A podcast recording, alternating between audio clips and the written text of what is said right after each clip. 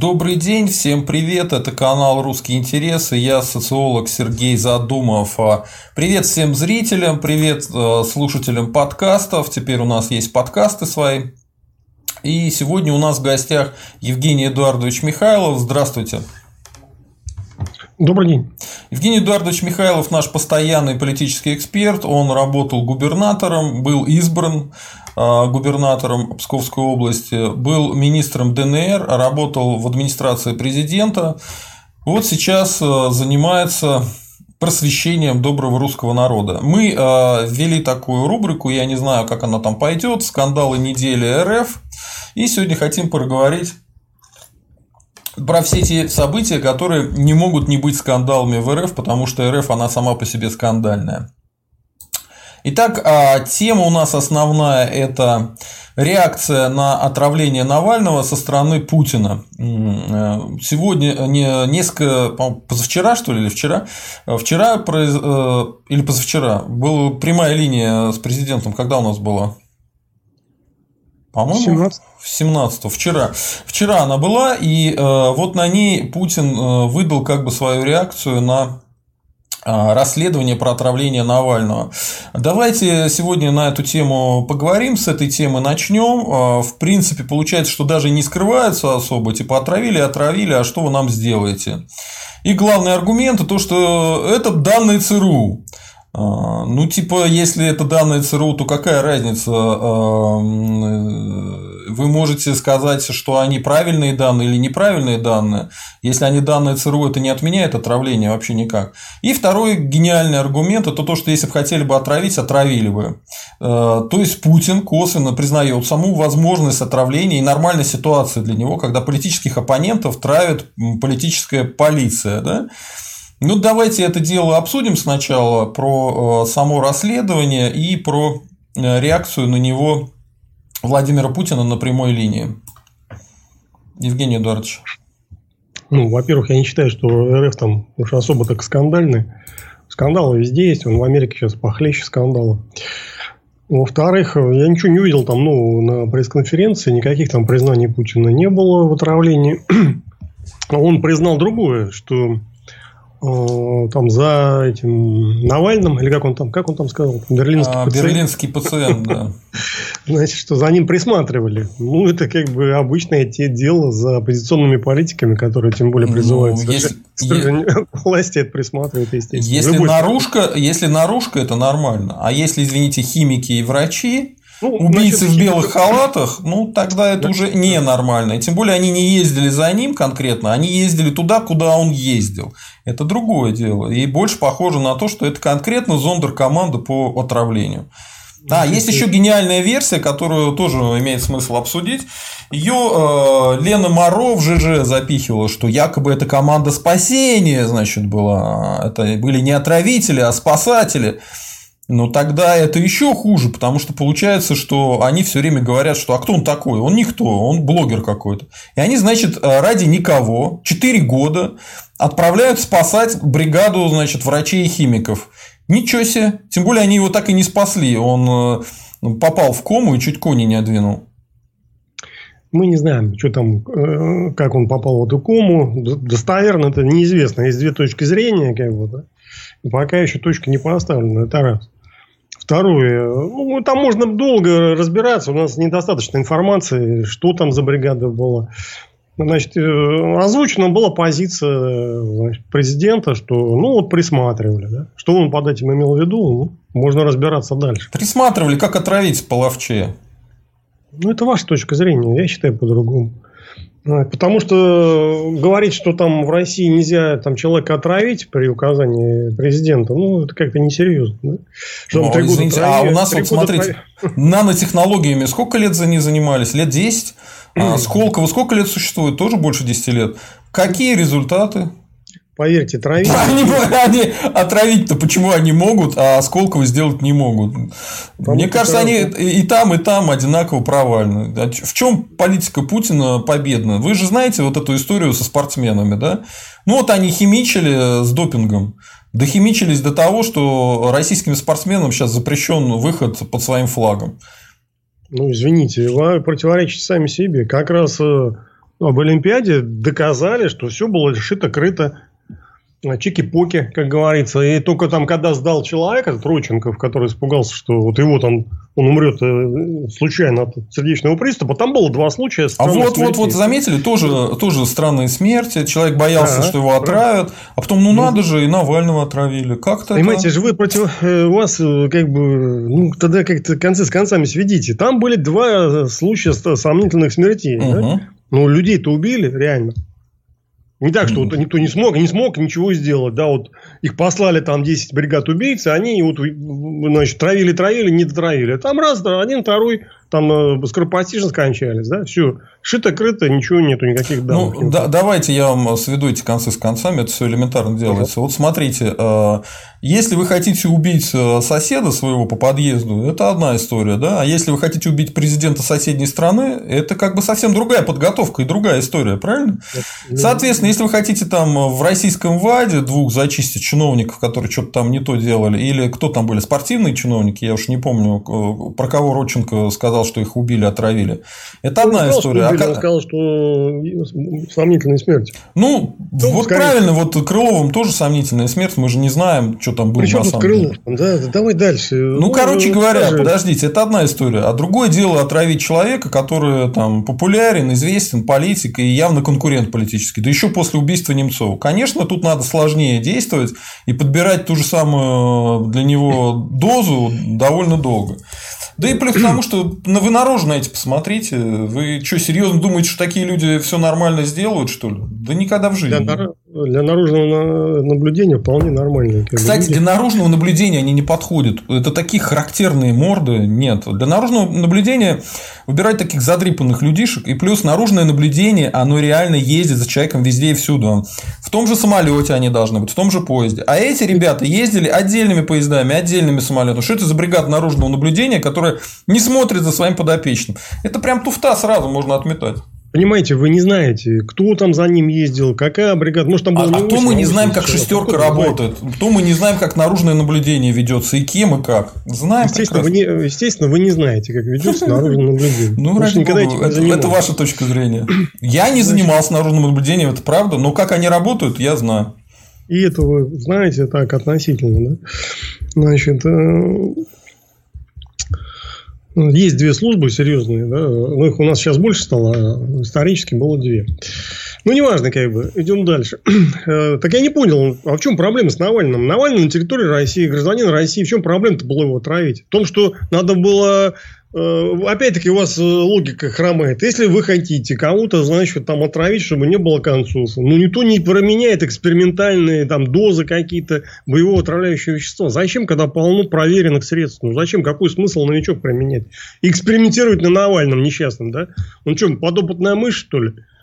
Это, понимаете, это называется... Как бы это классическая, это классическая ошибка выжившего называется. Это когда, когда, да, классическая ошибка выжившего. Погуглите, найдете. А, там дело в том, что а, исследователи смотрели за тем, какие бомбардировщики и куда попадают снаряды. Они хотели понять, прекрасно, прекрасно знаете. Ну, а при том, что вы, вы сейчас а, основываетесь только на деле Навального, на основе выжившего. А на, те, на том, как люди погибли, остальные мы не знаем. Мы не знаем, сколько они успешно притравили. Он один Родченков двоих считает, что отравили. Один Родченков. Но ведь тоже новичком. Я вот тоже считаю, что траванули Крылова, например. Я считаю, что, скорее новичком? всего, отравили э, Лимону. Да я откуда знаю? Я в душе не это самое. А, а как я, они отравили. Слушайте меня, я вам рассказываю. Да? Если зачем-то вы применяете экспериментальный как бы новичок, новичок для другого предназначен. Зачем, значит, менять его, как бы... Э, Объясняю, новичок задачу позволяет... экспериментировать на Навальном, новичок... когда полно других средств есть. Ну, какой Н- смысл? Новичок... Вот они из года в год травили его новичком. Да? Ну, ну, ну, во-первых, мы не... Во-первых, это вот тут вы тоже как бы пальцем в небо. Откуда вы знаете, как его травили годы? Потому а, что, а чего вы решили, что его говорите, все эти годы травили новичком? Может, его рицином пробовали травить, чем-то еще? Послушайте, да, секунду. Слушаю. Вы говорите, значит, почему не отравили Навального? Потому что средства было сложно рассчитать, дозировку. Ну, сложно рассчитать дозировку, да? Нет, там, я там, вообще этого не говорю. А, что, а что вы говорите тогда? Там, там совершенно другая история. Там проблема в ну, следующем. Скажите. В том, что дома они его отравить не могли, потому что в любой момент могут зайти родные или там близкие, и соседей полно. Хотя человечек у них в этом доме жил как кстати. То есть присматривались. Это во-первых. Во-вторых, э, ну, то есть, они не могут э, понять, вот, чтобы он один был, и яд этот получил один. Значит, травить нужно на выезде. На выезде тоже проблема травить. Если он приехал уехал одним днем, в гостинице не сидит, значит, это сложно сделать. Надо, чтобы он несколько дней был. И если смотреть за этими поездками, то он как раз в таких местах и ездил. То есть, у них там, допустим, уже не 4 года вырисовывается, а всего там 5 попыток, когда Навальный куда-то выезжал. Вот пять попыток, пожалуйста, мы посмотрели. За пять попыток он э, два раза себя плохо чувствовал. Один раз он, один раз его жена и один раз в кому попал. Из пяти три раза пфф, отличный результат. О чем мы говорим? А что, нельзя дома отравить на ночь, да, что-то ему там и все? Ну, ну, конечно, отравили его дома на ночь, а потом на утро вся семья мертвая. Это прям классический способ а показать, что, взяли, что убили вообще всех. Никто, а потому что как можно, не как, как можно, как можно, да потому и не пострадал, потому что он там один был в номере.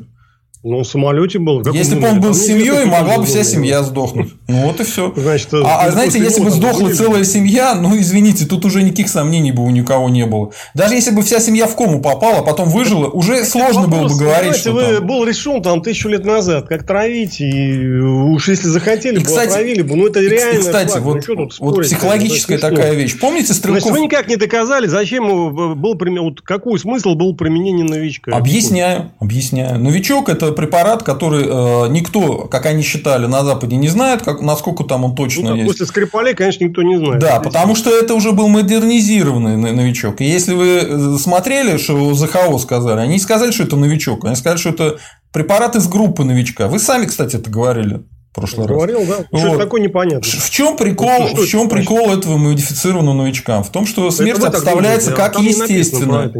В ЗХО написано? Нет. Да посмотрите, Нет. ради бога. Да я смотрел, что такое. А препараты я смотрел, там ничего не написано. написано. Там написано, да, новичкоподобное вещество. Таких Вы то же самое говорите, новичкоподобное или препараты из группы новичка, то же самое. боевые отравляющие вещества.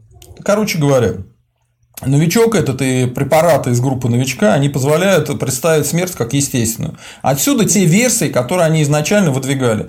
Ну, отравился хорошо. отравился Значит, самогоном с похмелья. Потом что там? У него сахар резко. Потом официальная версия была э, в Омске ну, в больнице какая? Не будем сразу Нарушение там, обмена веществ. Вопросы сразу Пожалуйста. обсуждать. Давайте дальше идем. Значит, хорошо. Вы э, рассуждаете, что новичок был применен для того, чтобы нельзя было, значит, э, опознать отравление. Так что? Да, да. Я правильно понял? Да.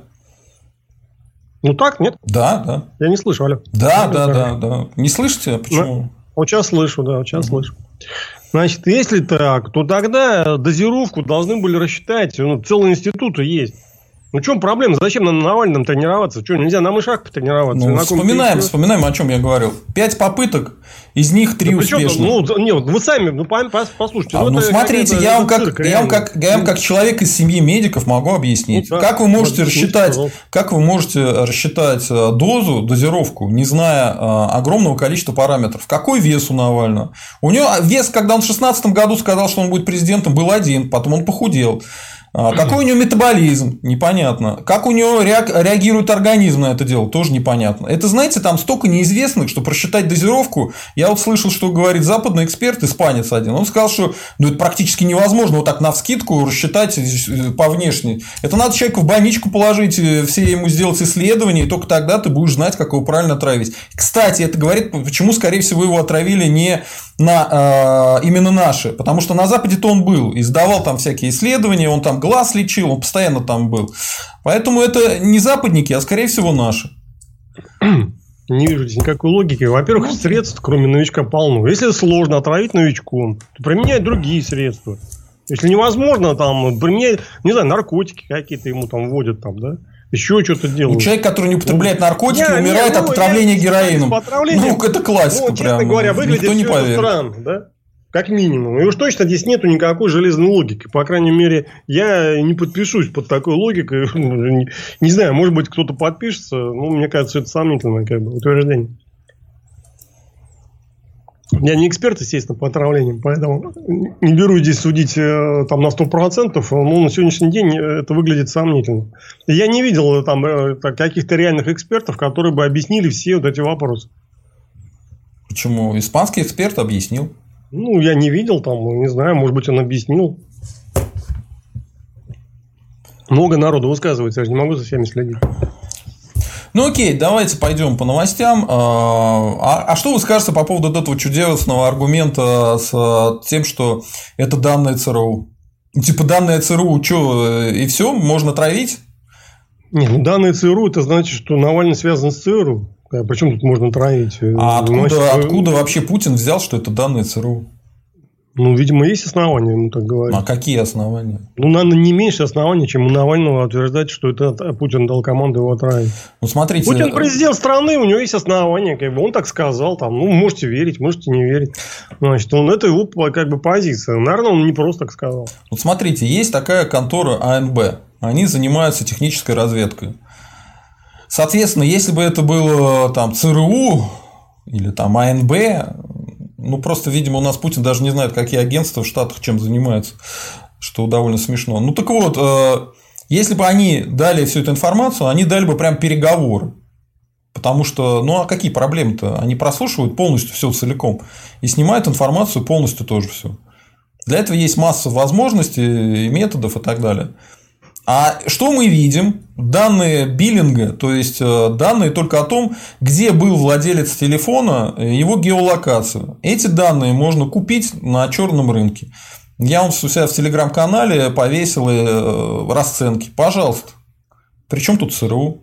Где, нет, кто, нет, доказал, нет, кто нет. доказал, что это ЦРУ? Почему они даже не доказали, что это ЦРУ? Они сказали, это только ЦРУ может. А почему может? Ну вот, пожалуйста, обык... Э, обыкновенной логикой мы смотрим, эти данные можно купить. Их ревнивые мужья покупают.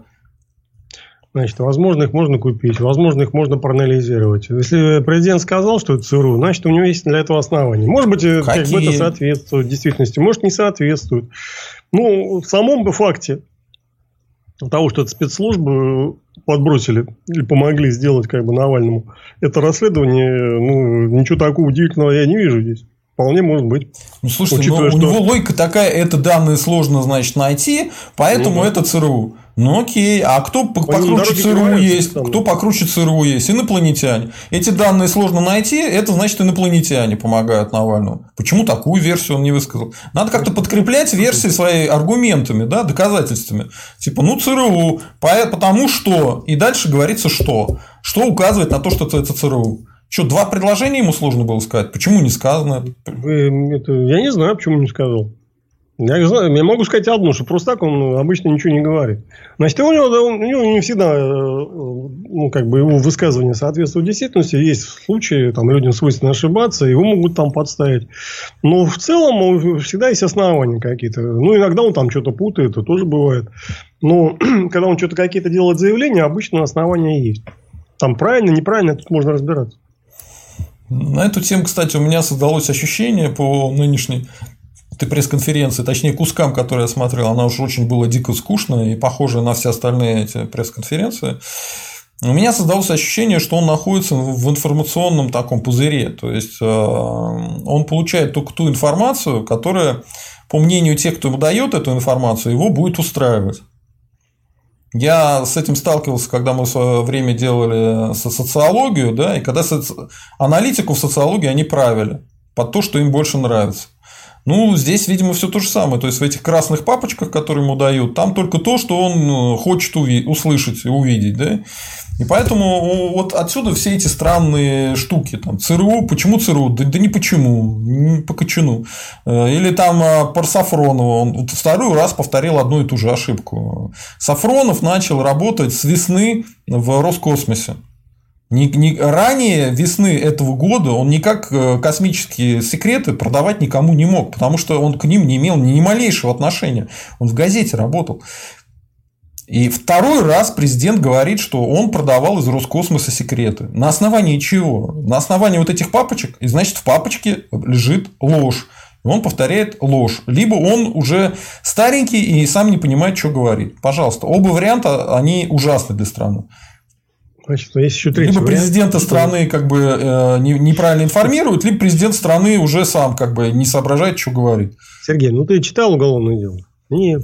Я не читал, что мы будем обсуждать. Может, там все есть. Будет суд, там э, будут э, как бы адвокаты ну, высказываться, даже, обвинения выскажутся. Есть логика. Ясность. Логику ни, никакой речь? следователь отменить не может. Если человек умер в 2021 году, да, то он никак не может в 2022 году пойти кого-то убить. Здесь то же самое. Если Сафронов еще не служил в этом Роскосмосе, как он может секреты Роскосмоса продавать? -то? Да, очень просто. Есть масса вариантов, как он может продавать секреты. Значит, э, Сафроновым не знаю. Там надо вообще немножко другое обсуждать. Чем мы там прицепились к каким-то делам, где мы не знаем о Ну, это тема, тема, тема нашего стрима. Потом пойдем по новостям. Я не собираюсь ну, все, там тема все основная... время про это говорить. Значит, тема тем, что там Путин провел там пятичасовой, по-моему, да, почти 4,5-5 часов. Сколько, ну, показал, что он еще здоровенький, да. Да, это основной как бы такой... Я еще здоров. Ну да. Потом была брошена тема, что там он думает над 24 годом. Понятно, что это ну, может быть ну, это классика. Он, он всегда говорил, «Э, я не буду баллотироваться там после двух сроков. Я еще подумаю, буду, я еще подумаю, буду ли я на третий срок Я подумаю еще, буду я на четвертый. Сейчас он, я подумаю еще о 24 Что подумать? Понятно, что он вцепился в трон и не, не собирается из него уходить. Ну, речь, речь идет о другом. Сейчас закон брошен, что там ну, считаю, позволяющий ему баллотироваться еще раз, да? Речь о том, что он э, вообще будет, идет трансфер власти или не идет. Вот о чем речь. Там давайте, годы, давайте это обсудим. Это классная тема. Про Нет, нее э... массу всяких э, гипотез, домыслов. И мне даже кажется, они многоступенчатые. То есть там Соловей одну часть придумывает этой истории, потом э, Борис Кагарлицкий выходит, вторую часть придумывает. Я могу даже объяснить, что я имею в виду, чтобы наши, наши зрители и слушатели понимали, о чем мы говорим. Итак, первый начал вкидывать историю про трансфер власти Валерий Соловей. Он начал говорить, что у Путина там то, все, болезнь, болезнь, поэтому он уходит э, должен уйти вот в ближайшее время, там, э, осенью. Плюс он еще грозил, что осенью будут какие-то там бунты ничего не было, ну, неважно. А, вторую часть Борис Кагарлицкий выдал. Он как раз перед этой присухой сказал, что, ну да, как бы Путин там э, уклоняется от принятия решений, от него толку никакого нету, он ослабел, и поэтому, а, видимо, его окружение пытается его подтолкнуть к этому решению. Каким образом? Идут сливы про дочерей Путина, идут сливы про там, бывшего зятя Путина, про Шамалова, и идут они, ладно бы, если всякие закрытые телеграм-каналы, тот же там СВР, да, или Валерия Соловья, генерал СВР, или Валерия Соловья, но идут уже через вполне официальные там издания, типа «Собеседник», и явно их кто-то крышует, потому что в свое время за а, текст о том, что Путин женился на Кабаеве, закрыли целое издание к чертовой матери в течение одних выходных.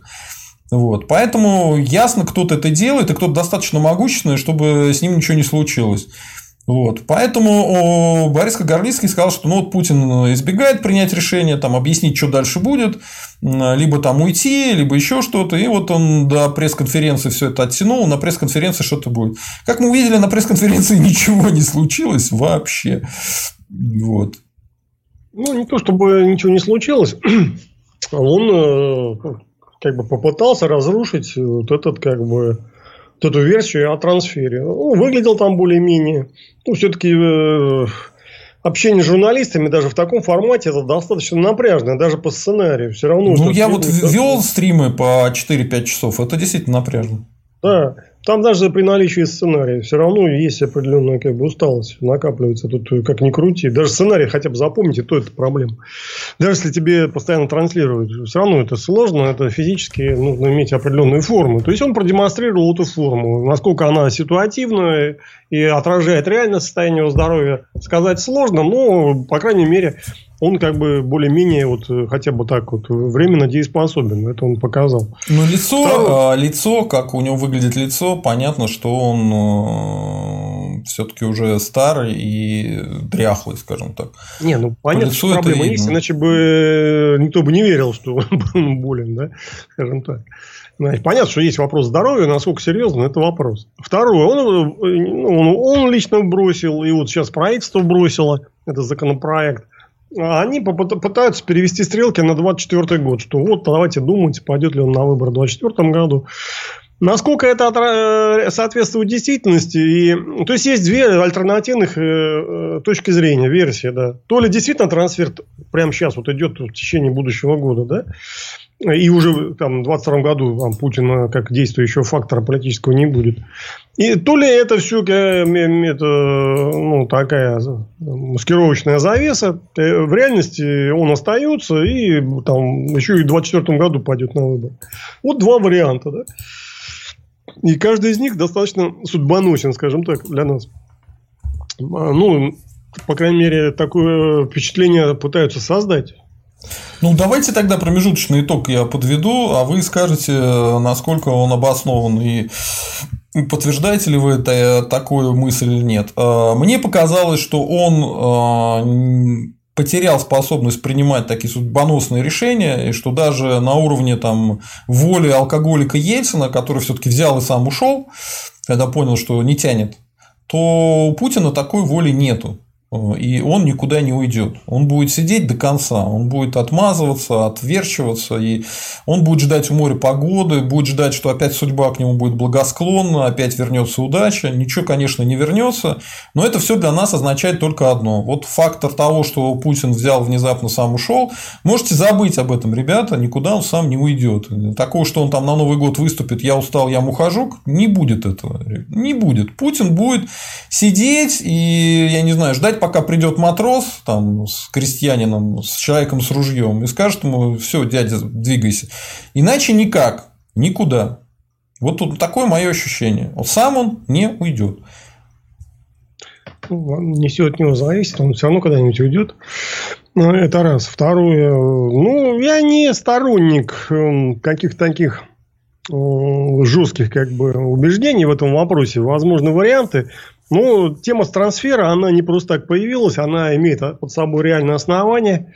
И поэтому я бы к ней относился достаточно серьезно. Я не стал бы говорить, что это чистая там, выдумка и э, просто завес э, для того, чтобы скрыть там вот, э, значит, реальное намерение остаться у власти, держаться, и чтобы сбить там волну недовольства, типа успокойтесь, все равно он скоро уйдет. Да? Ну, я не думаю, что это так.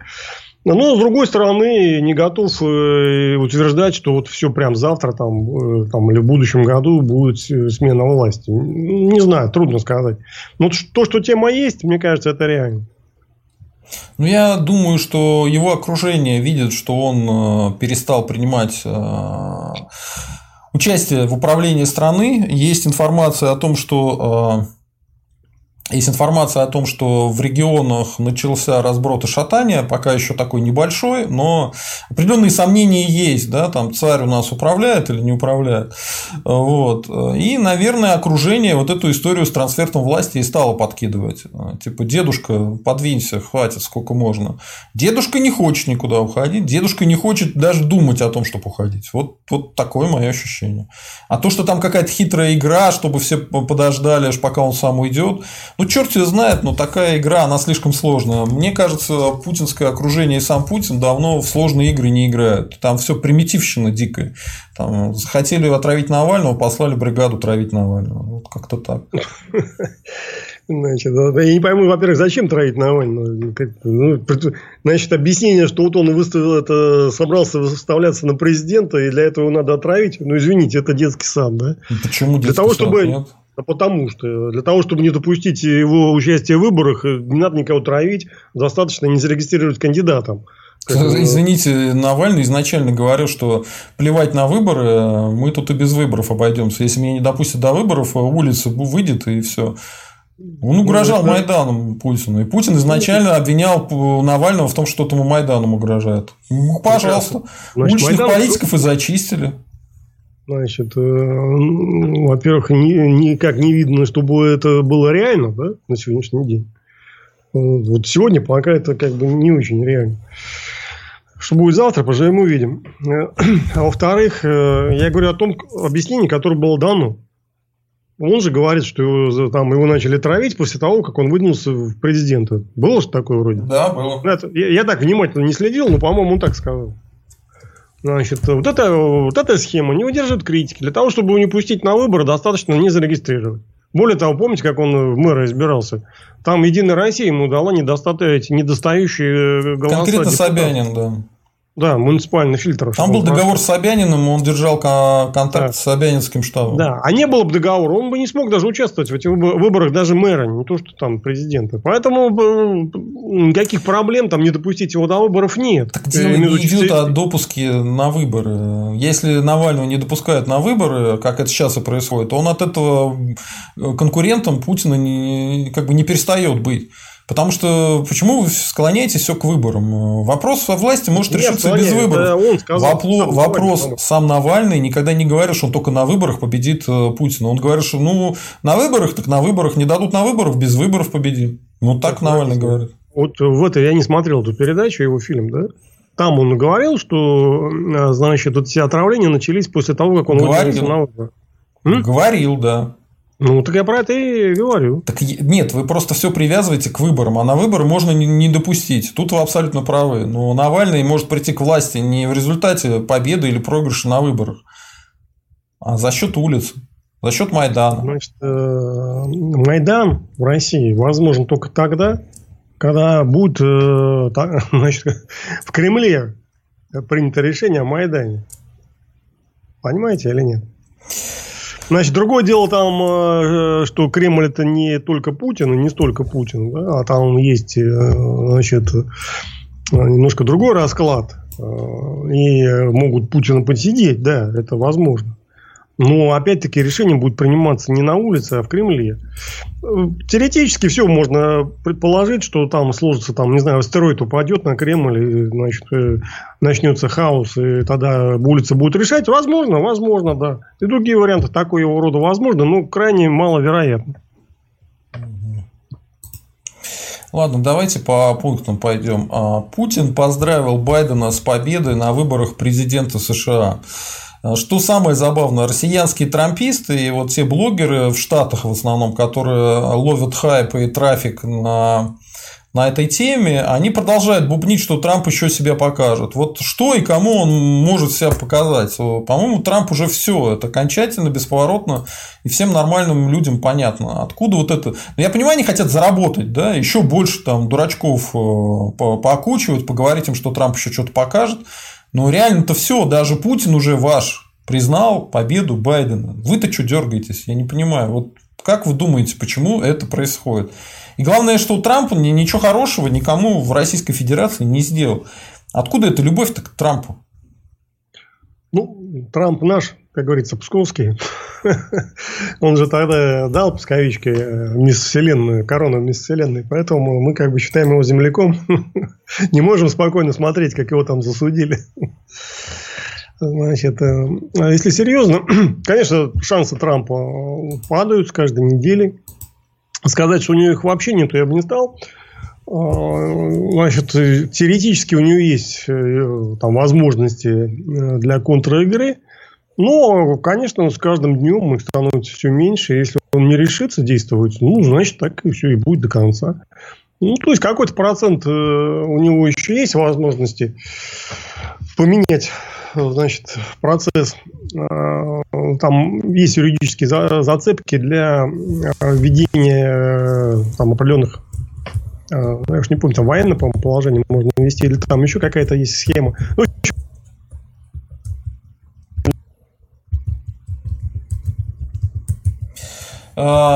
Евгений Эдуардович, вас э, не слышно, вы говорите, а я не слышу то, что вы говорите. Алло, алло, алло, алло. Да, да, да. Вы проверьте микрофон у себя, нормально работает у вас? И вы почему-то застываете. Мифология этого плана тоже существует. Угу. Да, ну а потому что они э, там внутри штатов люди раскололись. А Трамп олицетворяет собой старую такую добрую Америку. Ну так вот, опять-таки, мифический такой, значит, мифический Трамп. Он олицетворяет собой старую Америку. А Байден пытается э, представить себя как вот э, лидера Америки будущего. То есть Америки такой вот многорасовый, а, значит, много, не знаю, там, сколько сейчас полов там считают, там штук 50 уже насчитали. Такой гендерный, как многогендерный. Бог, бог в помощь, как в одном мультике говорилось. Значит, э, там такую сверхсовременную, да, И э, людей от этого просто воротят очень многих. И они как бы ну, не хотят этого будущего для Америки. Поэтому у Трампа такая большая поддержка внутри Америки. Но эта поддержка, пока она э, сама по себе не может обеспечить ему, как говорится, э, победы в этом конфликте. Если он сам начнет действовать, да, такие шансы у него будут. Ну, Сейчас э, шансы, они как бы маловаты. Но есть еще, нельзя сказать, что... А за счет чего вообще? Как бы, ну, за счет а, чрезвычайных выборщики... режимов. Я не помню, как там называется. Выборщики я... уже проголосовали, все. Нет, там, там можно по-другому действовать. Э, там есть схема юридическая, как это все на базе существующих законов, как можно остановить этот процесс. Там много нюансов, э, ну, как минимум затормозить его, вот эту передачу власти. А, а за это время что-то там успеть сделать, да? Ну, будут они это делать или не будут. Конечно, это будет означать полный разрыв с преемственностью вообще всей вот этой системы американской, которая сколько там уже 200 лет они там передают эту власть. Поэтому пойдет ли на это Трамп? А если пойдет, хватит ли ему сил на такой вариант? Ну, это хороший вопрос, конечно. Ну, то есть Теоретические шансы есть, практически, ну, они очень небольшие. А, немножко, чтобы разрядить атмосферу, Стив Спарро спрашивает, Путин сказал, мы с президентом Ворониным договорились и были готовы вывести российские войска из Приднестровья, но западные коллеги помешали. Что вы думаете об этом, господин Михайлов? Я думаю, что все эти договоренности надо было сразу мусорную корзину, там, не читая, выбросить и с Ворониным, и с, кем бы то ни было. Приднестровье – это русская территория, которую давно пора было инкорпорировать. Каждый год задержки ухудшает там ситуацию. Но она все равно, э, даже сегодня, она вполне э, значит, э, рабочая. Да, сложнее гораздо, чем это можно было делать в 92 году или там хотя бы в 2002 году. Ну и сегодня этот вопрос можно и нужно решить. А все договоренности это ну, это все на уровне там национальной измены или прям, в лучшем случае там какой-то глупости там, да советской, скажем так. Вот я еще тут хочу ответить Максиму СПБ. А, и мне топит за Навального, аж штанов выпрыгивает. Меня имеет в виду. Слушайте, Максим СПБ, вы э, головой научитесь думать. Это очень сильно помогает в жизни. А, я топлю за Навального. Я что вам говорил, что хочу, чтобы Навальный стал президентом Российской Федерации? И что его программа мне нравится? Я такое говорил? Чего же вы врете-то? Я просто против того, чтобы оппозиционных политиков убивали. И знаете почему? Потому что я живу в Российской Федерации, так случилось. И если меня траванут, или вот Евгений Эдуардович, например, ну меня-то вряд ли, а его вполне могут. Нет, за что? Ну, найдут за что, господи. Он Навальный, все говорили, что а что он обычный блогер, он никому не угрожает. А он человечек в кому попал, да? Крылов помер, Лимонов помер, Тесака убили в тюрьме. Ну, как бы такие, как бы все случайные совпадения. Мне это не нравится. Я из штанов выпрыгиваю, да. Я против бессудных расправ над политическими деятелями э, в Российской Федерации. Я против убийств. Ну, политическим мотивом. Я, вообще... да, и за, за это я готов выпрыгивать из штанов. И вас из штанов могу выкинуть, если надо будет. Понятно, Максим СПБ? Надеюсь, я доступно изложил. Ваш интеллект смог это переварить? Не очень сложно. Идем дальше. Идем дальше. Цены на масло и сахар. А, насколько я понял, вся эта путинская пропаганда решила, что Единственное, на чем они могут попиариться позитивненько, это то, что они остановят э, рост цен. Почему они решили именно масло и сахар взять, не знаю. Видимо, там самый большой был рост. Вот. Но если посмотреть, почему все это произошло, то быстро выяснится, что в прошлом году там квоты на засевание э, земли этими культурами, э, собственно говоря, Министерство сельского хозяйства и урезали. Соответственно, если кого-то и надо бороться, с кем-то наказывать, это с Министерством сельского хозяйства. Вместо вполне вменяемого и успешного Ткачева, который этим занимался, да, стал этим заниматься мальчик-мажор, э, сын Патрушева. И как-то все начало ломаться. Но настораживает даже не это, а настораживает то, что вместо того, чтобы наказать этого самого Патрушева, убрать его, поставить какого-то вменяемого человека, они ничего трогать не стали, потому что ну, человек в схеме, видимо, нормально себя показывает э, в других вещах, более важных, чем цены для населения. И поэтому они приняли решение там искусственно заморозить рост цен. Все как бы. То есть они пытаются нас вернуть в Советский Союз. Ну, я не думаю, что дело дойдет до дефицита, потому что, слава богу, там производство идет, э, сельскохозяйственное, все окей. Но все-таки, если они еще 2-3 таких решения сделают, мы можем оказаться в ситуации, как раз про которую Путин и говорил, что в СССР э, был дефицит, а сейчас э, люди не могут из-за роста цен что-то взять. И человек не понимает, что он как раз возвращает нас в СССР своими этими решениями. Как-то прокомментируете эту историю? Ну, я детально не знаю. А, сама идея дать позитив – это хорошо. Ну, потому что позитива не хватает. Что касается масла и сахара, ну, надо спросить, да, с Минсельхоза, почему так получилось. Пока что-то говорят, честно говоря, так не слышно, чтобы спросили. Ну, там с Решетниковой что-то там, по-моему, ему там предъявили, Минэкономики, по-моему. Да, да, да. Ему Претензии. предъявили, да. А, значит, э, ну, так сказать, пусть разбираются, кто там виноват, Патрушев, Решетников или еще кто. А, то, что значит, борется с ростом цен, это правильно. Ну, а кто виноват? Э, правительство или там еще кто? Ну, надо разбираться. Я, честно говоря, прям не готов сказать. Ну, раз э, Путин наехал на Решетникова, который раньше был там типа любимчиком в свое время, ну, наверное, тут действительно там как, каким-то боком причастен. А там какие-то смешные вещи. Он путал э, миллиарды и миллионы, что-то был не готов по цифрам, ну, вот что-то такое. Ну, надо быть готовым, он же министр.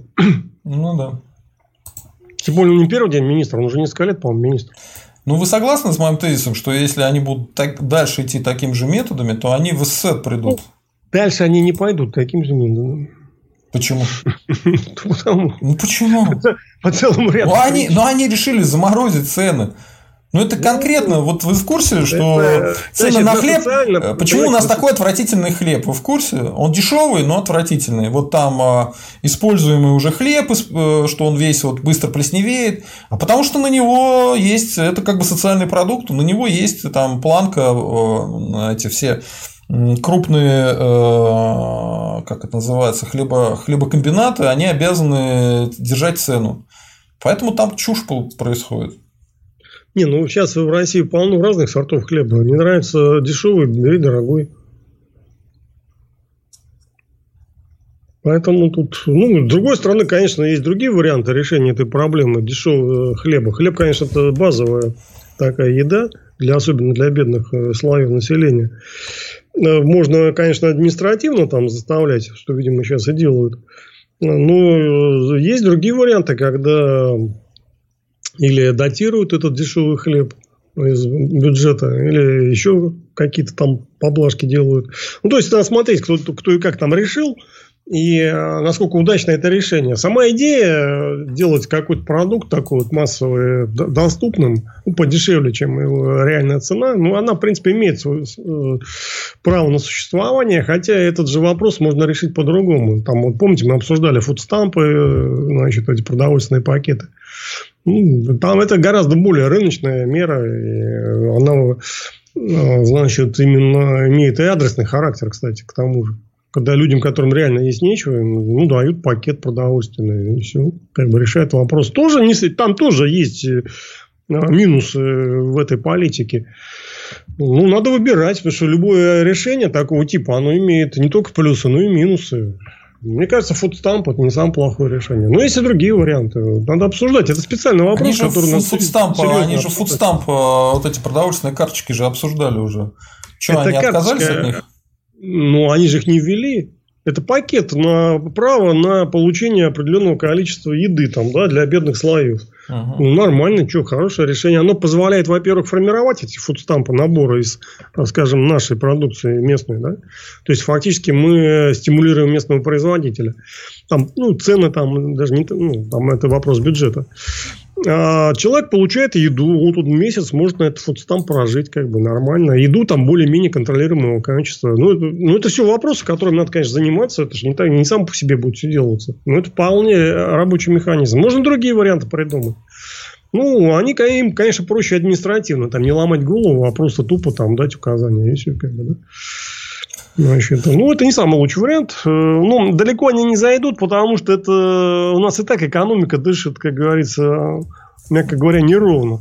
Если ты сейчас ее начать еще твердыми ценами там, э, значит, добивать, то она и действительно, ее действительно могут добить. Значит, тогда будет еще хуже. Давайте немножко позитивчика подбавлю, а то многие оценивают, что я очень резко говорю. Давайте вам позитив.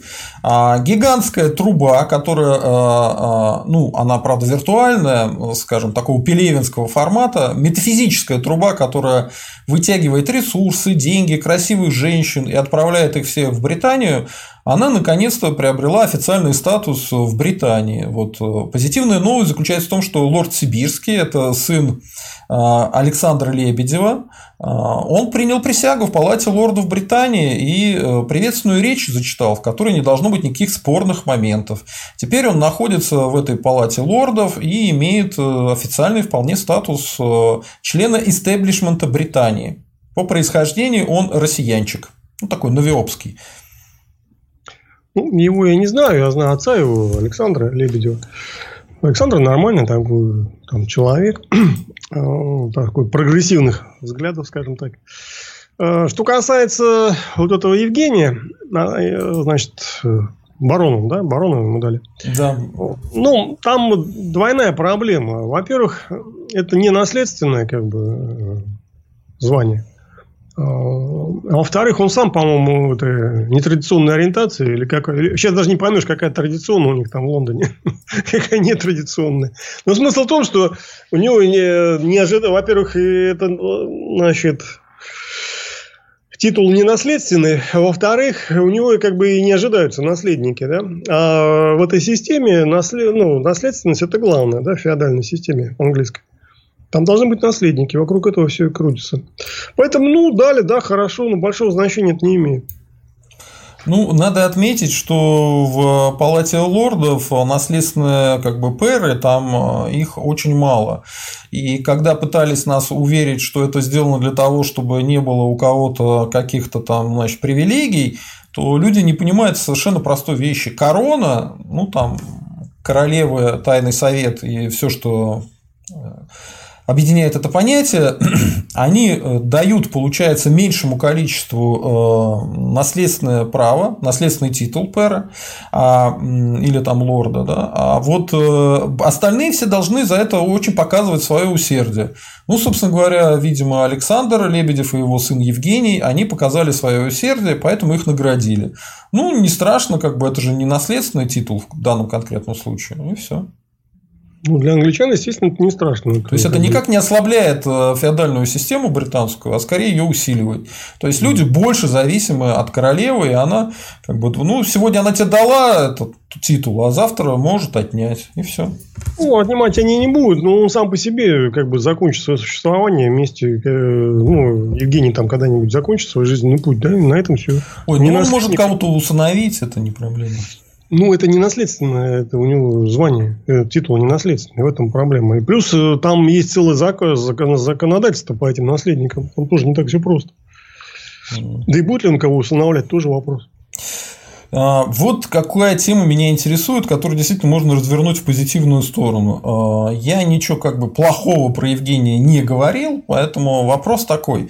А Евгений, он вообще будет как-то помогать э, людям, связанным с Россией? Он может быть таким э, ну, коммуникатором для россиянчиков, новиопчиков и представлять их интересы как-то?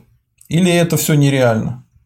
Нет, ну там полно народу, который представляет наши интересы. Вот Шарапова тут замуж вышла за друга принца Гарри.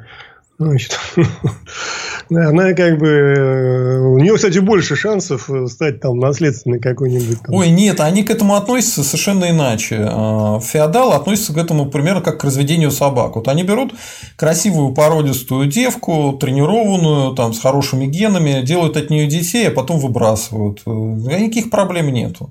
Помните, нет, была Водянова, Водянова была, да? Ну, а она там настрогала своему лорду кучу детей, все равно развелись и все. Ну, извините, я... И он свои проблемы решил. У него дети красивые, а с этой Водяновой он не будет никаких дел иметь. Ну, там выплатил ей компенсацию и все. До свидос. Вы знаете, что она сейчас замужем за Андрея, это Ордо. Это богатейший человек Франции. Бог помощь. Поэтому она, она свои проблемы тоже решила, да еще и лучше, чем с лордом. Э, у нее, по-моему, двое уже детей от этого Анри. А, и Шарапова, если даже она там разведется с этим Александром, так она может там и до герцога дойти, до герцогини вполне как бы, да.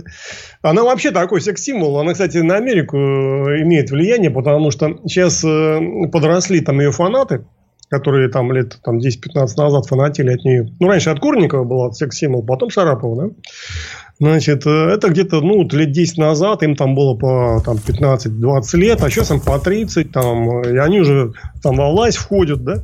И они так вот эти юношеские впечатления у них же остались, как бы, да, такой пиетет перед Шараповой.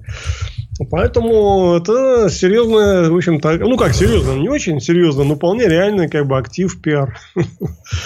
Значит, у принца Гарри теперь в распоряжении. Ну, она одна из тех э, ценностей, которую высосала через трубу в Британию. Ничего нового. Туда и нефть, газ, деньги, женщины красивые, там умные мужики, все туда улетает. Ну, не без этого, да.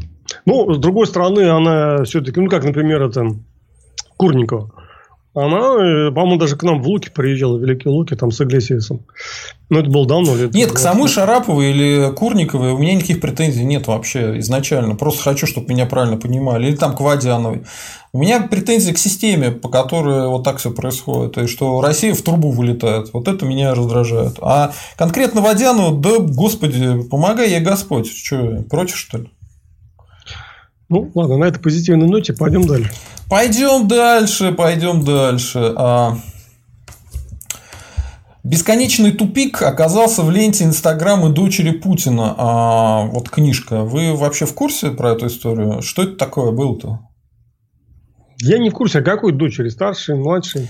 Катя, наверное, да? Черт ее знает. Э, у, в Инстаграме у Собчак увидел. Э, она это восприняла примерно так, что а, у дочери Путина метафизическая какая-то проблема. То есть, что типа она в депрессии.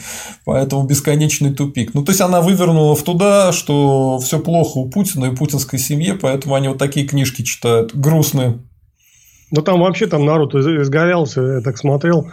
Значит, кто-то там, там полоса такая белая. Да, да, да. Я про, это, я про это, кстати, тоже говорил, что ну это похоже на то, что они кокс не нюхают.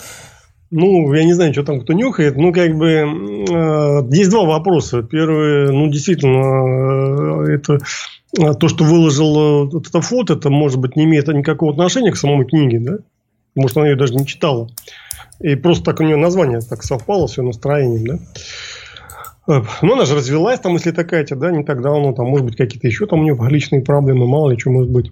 Богатые тоже плачут, как известно. Нюхают. Ну, не все. А второй момент, может быть, кто-то в ее окружении читал эту книгу. Ну, Лебедев, насколько я знаю, читал Александр. Он даже встречался с Голковским. Ну, правда, был давно. И встречался он в ресторане он... Скандинавия? Я не помню где-то. Нет, мы ходили к нему в особняк. Э, там речь шла об игровой тематике. Uh-huh. Тогда он, это, у него была идея, там, ну, то, что потом реализовалось уже, но в другом виде, но это было еще и в середине нулевых. Он тогда предлагал Лебедеву, значит, заняться. А Лебедев говорил, да я не знаю, что такое, что это за игры, как бы, вообще их в глаза не видел. Ну, практически. Там что-то он когда-то играл, ну, такой несерьезный. Мы пытались ему показать линейку, но у него ничего не работало, потому что стоял блокиратор, а там же обмен пакетами идет. И он все пакеты, которые шли из его офиса, он все как бы обрубал. Невозможно было запустить игру. Ну, по крайней мере, не стали там, э, ничего не получилось, и, и так и не удалось нам показать. Ну, так, такая встреча была, да. То есть, э, какие-то люди из элиты читали эту книгу. Может быть, кто-то читал в окружении... Ну, если это Катерина, да. Может быть, это другая это дочка. Я не знаю. Я вообще, честно да. говоря, в этом не уверен, но это информация от э, госпожи Собчак. И забавно, что Собчак, видимо, с этой книгой совершенно не знакома и понятия не имеет, кто это такой. Может быть, да. Ну, название, оно как бы привлекает внимание, поэтому вот, наверное, попало в настроение. Ну, окей, э, ваш комментарий я услышал. А, а про а, вернемся к расследованию отравления Навального. Можете как-то подытожить реакцию властей по этому поводу? Да реакция нормальная. Сейчас вот вроде там допросили этого Навального по просьбе России. То есть идет какой-то там, насколько я понимаю, чисто юридически, идет доследственная проверка. Хотя Полгода. Полгода. Ну, я не знаю. Полгода плохая погода. Полгода Значит, совсем никуда. Это можно объяснить по-разному. Можно объяснить тем, что сам Навальный и Германия, власти Германии не идут как бы на сотрудничество. Да? Можно этим объяснить. Почему они не идут? Ну, наверное, есть что скрывать. Как бы, да? Если речь о, о том, э, почему затягивается проверка. Наверное, будет иметь какой-то результат эта проверка. Вот какие-то действия там происходят э, следственные фактически, да, допрос провели. Может быть, еще что-то произойдет. Так что, как бы, вопрос пока движется потихоньку. Ну, на мой взгляд, реакция властей э, похожа на на варе шапка горит, если честно. А реакция Путина, она вообще издевательская. Типа, да, мы отравили, и что? И что вы нам сделаете? Вот такая примерно. Такого он не говорил, зачем? Ну, не говорил, я говорю, в общем. В да общем, нет, это так. Он же, он же там это так и шутил, типа, хотели бы отравить, отравили бы. Ну да, конечно. У нас президент страны говорит, что если бы он захотел отравить э, политического противника, он бы так и сделал. И он до сих пор у нас как бы правитель. Ну, ну отлично, короче, обтекаем всей страной. Чудесно. Ну, это любой президент тебе может так сказать. Но не каждый Никогда в жизни. Если бы такое сказал Трамп, его бы в тот же день бы устроили мы проблемы дикие. Значит, просто они скрывают это, но реально могут. А он, я, я, а я с чего начал, что он уже и не скрывает. Да, но это не значит, что Трамп кого-то травит. Ну, конечно. А вот Путин травит.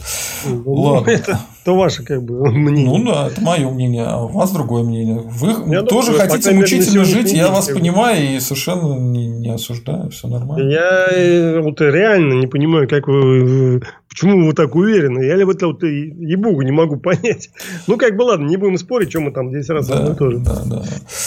А, вот еще хочу сказать момент, что Путин больше готовился с Песковым к этой линии, чем с другими ведомствами. А, вот, например, если бы он действительно готовился там а, с ФСБшниками, он бы мог сказать по фактам, сказать, что ЦРУшник, ЦРУшники дали информацию по отравлению Навального да, в этом расследовании, и сказать, такой факт, такой и такой. Говорит о том, что это дали ЦРУшники. Когда ему надо, он такие вещи говорит. Тут ничего он такого не сказал, а, а вот э, по поводу того, как он пошутит, в какой момент улыбнется, ну, это видно, что Песковым работали. И плюс меня, конечно, поразил уровень э, как бы маразма, в который постепенно эти все прямые линии сходятся. Во-первых, э, он был удаленно, но это хрен бы с ним. Вы посмотрите, кого они там наприглашали в качестве журналистов. Там из иностранных журналистов был один, значит, это, э, колониальной администрации, это BBC, чувак. А сам вопрос про отравление Навального задавал чувак из Life News. То есть, даже оппозиционных ни одного журналиста не пустили. Э, и, и очень смешно, когда говорят там в этом 60 минут, не помню, как ее зовут, эта тетенька, что типа все вопросы были импровизационные, они никем не готовились. Да господи, там как раз и было видно, что все готовилось от начала до конца. Там не было ни одного вопроса, к которому Путин был, не был готов. Там даже началось все с того, что Песков э, начал говорить, а где вот человек с таким плакатом? А вот таким плакатом, а там нет человека с таким плакатом. Нет такого. А он такой, блин, а, ну, видимо, они договорились, чтобы был журналист или журналистка с каким-то определенным э, опознавательным знаком. А она, видимо, этот плакат не пустила охрану или еще что-то. Вот. А где вот э, а, женщина из Мурманска или вот из какого-то города? То есть плаката нет, он, он по городу пошел. Тут они ее нашли, и она спросила, задала вопрос какой-то, на который сразу же Путин стал отвечать цифрами. Это, это, это прям, знаете, вот как в, в, в плохом театре, да, подсадные в цирке. Кто хочет с клоуном поиграть? Я хочу! Вылезает пьяный мужик из зала, заряженный так называемый, и понеслась дальше. Ну, вот это какая клоунада отвратительная, мерзкая. Ну, ничего там особо мерзкого нету, но, скажем так, это все изначально было, там ничего нового нету, что там удивляетесь, а что, первые линии были другие, что ли? То же самое все было. Иностранцы, кстати, были, просто их вопросы, ну, им не дали задать вопрос. А, это все сценарий. Э, ну, с другой стороны, Владимир Владимирович, ну, реально, как бы, даже без сценария, какой-то такой свободной дискуссии, он вполне э, очень неплохо владеет цифрами и э, обстановкой. Но э, что касается этих всех э, прямых линий, естественно, там все по сценарию делается. Это все вопросы так или иначе утверждаются. Ну, не прямом, может быть, текст, а в каком-то общем, как бы, в общем направлении. И там достаточно все... Ну, наверное, бывают какие-то накладки, бывают какие-то импровизации. Но с, с этим я думаю, активно борются. И большой, больших там проколов э, не допускают. Поэтому, да, это, это такое шоу для населения. А что вы хотели? Значит, мне тоже это все не нравится. Я считаю это глупостью. Как бы, да, зачем так это, какие-то идиотские вопросы там пропускать на всю страну? Бред какой-то. Значит, э, ну, нужно брать профессиональных э, там, э, журналистов, которые могут что-то реально спросить. Ну, серьезно, которые будут независимо спрашивать и будете видеть, что это реальный вопрос. Да, ну, они даже Собчак не пустили. Они раньше хотя бы, значит, для вида, что у них есть а, там оппозиционная тетенька, запускали Собчак. В этот раз они ее не пустили. Кстати, она демонстративно сидела и кучу, значит, ну, она конспектировала все это дело. Четыре часа или пять часов она потратила свое времени, чтобы показать, что она была готова, Собчак, Ксюша готова снова прийти, если будет нужно. Не так. Ну, Ксюша профи, чего от нее хотите? Значит, профи, профессионал, молодец, работает, все время на работе. Поэтому мне эти, никогда не нравились эти пресс-конференции, или как они там даже назвать, встречи журналистов. Прямая линия, да. Да, прямая линия. Все это такая-то шоу-бизнес, непонятно о чем. И, ну, может быть, это когда-то работало, сейчас это работает так себе. А, ну, так как у них этот формат принят, они не могут от него отказаться. Ну, вот они, значит, действуют в рамках этого формата. Я его не смотрел, ты богу, прямую линию, даже не знаю, что там он и как там все говорил. Я почитал там, конечно, о чем шел разговор. Ну, ну, честно говоря, лень было смотреть. Хотя я знаю людей, которые полностью отсмотрели там 4,5 часа так внимательно. Там были, были моменты, которые обратили на себя внимание там, профессионально. Ну а э, что ну, вам целом... понравилось? Что вы заметили? Про я ничего пушистого, заметил. про вопрос шнура, что там? Мы белые пушистые, про вопрос Нет, шнура. Там, что? Э, там другие моменты. Можно ли матом посылать Путина? Э, другие моменты были интересные. Во-первых, был момент интересный про арабов, когда Путин упомянул, что ряд арабских фондов инвестиционных, они сейчас э, приняли решение об автоматическом участии в ряде проектов, э, ну, там наших, да? Там есть у нас фонд, как он там называется? Национального благосостояния? Ну, э, это большой фонд, а внутри него есть фонд Дмитриева, как он там называется, ну, типа инвестиционного фонда. Значит, потому что фонд национального благосостояния там разные цели деньги направляют. А есть конкретно инвестиционный фонд, где Дмитриев значит, начальником. И, э, по-моему, с ним там э, договорились от арабских фондов, э, что при любом проекте они дают там ну, софинансирование. Ну, оно не такое ограниченное, но вполне реальное. Да? А, это большая степень доверия. То есть, видите, арабы, они не списали Российскую Федерацию за счет. Они даже готовы участвовать в проектах этой Российской Федерации. Значит, видимо, они не считают, что в России так все плохо. Но, наверное, все-таки не так плохо все. Поверим арабам на слово. Это раз. Это обратило на себя внимание, потому что Путин, по-моему, так это, ну, как вот э, люди говорят, что даже с удивлением как бы об этом сказал, что вот смотрите, как бы, да, что они даже не, не разбирают эти проекты, не обсуждают их, а просто автоматически дают деньги. Да? Это такой интересный момент. Второй был момент, э, что людей удивил, что Владимир Владимирович ну, остановился на вопросе с Шамаловым, да, с этим его бонусом, который он получил, акции Сибура, там за 100 долларов, что ли. Ну, потому что а, они там с помощью веника якобы отмазались от этой темы. Да, это чушь. Хотя уже разбирали, и веника поймали на том, что, ну, по сути дела, там, ну, это подстроено все было. А, дело в том, что, а, конечно, можно там объяснять, может быть, даже чисто юридически были какие-то там, значит, возможности в законах, которые позволяли так сделать, да, но никак ты не отмоешься от сомнительного характера этих всех операций, согласитесь, политического. Во-первых, вообще как туда попал Шамалов на, какую, на такую должность, это первый вопрос. Второе, ну это уж слишком крутой бонус, слишком крутой, даже если они там оформили, что якобы у других тоже там что-то было такое похожее, не похожее, близкое, как бы, да, аналогичное, все равно это не снимает э, сомнительного характера политического с этой сделки. Но это как бы одна тема, э, то есть сама сделка с этим бонусом, она довольно сомнительная. Хотя юридически, может быть, она и была законной, не готов сказать. Но дело не в этом, а дело в том, что Путин на этот счет оправдывался, да? Он довольно редко оправдывается, на самом деле. И вообще, он то, что он эту тему затронул, он мог бы ее избежать, согласитесь. Там, ну, почему нет? А, но он э, счел необходимым на, э, на, на этот счет высказаться. Ну, высказался он, конечно, неубедительно. Ну и сам факт того, что он высказывался, это как бы вызвало вопрос, а почему, собственно говоря, почему он не избежал этого вопроса. Ну, в общем, есть над чем задуматься. Вот тут Галина уточняет, а цифрами Путин стал отвечать журналистке, он решил подтвердить. Мы же вчера с вами разговаривали, а журналистка, да-да-да-да, это до конференции. Поэтому я посмотрел 10 минут и выключил. Так это все время было, все сколько там лет, 20 лет, все одно и то же. Вы что думаете, раньше по-другому, что ли, было? Просто сейчас народ уже стал опытный, как бы немножко так это разбирается. Ладно, идем дальше. А, очень интересная тема. Надеюсь, вы а, оцените да, красоту.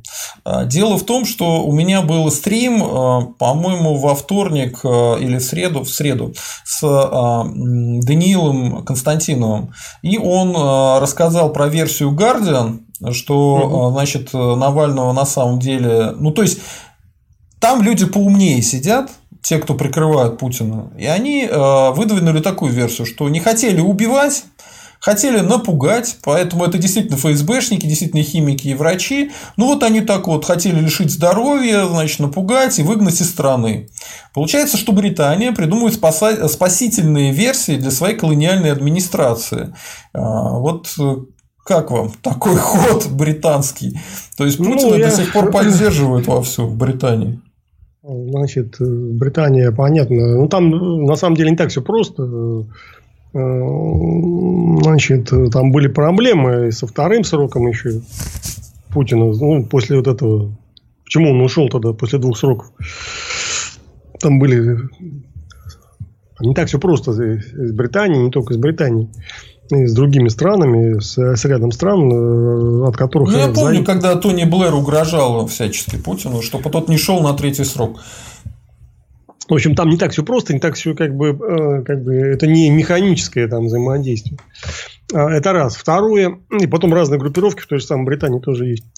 И второе, это, ну, эта схема, она просто не выдерживает критики. Если хотели просто напугать, ну, новичок-то зачем использовать? А если бы они просчитали с дозировкой, отравили бы его? Ну, ну вот это я, зачем? Я, я тоже то же самое сказал Даниилу. Я говорю, ну, отлично, но проблема в том, что там непонятна дозировка, какая нужна, чтобы человека убить, но незаметно, да, а не то, чтобы он выпил и сразу как подкошенный упал. Хрен его это просчитаешь. А, а тут, тут еще главное, чтобы его не просто, значит, э, там, убить, а именно не убить, но напугать. Это, это как-то уж слишком, слишком в носу ковырятельная версия.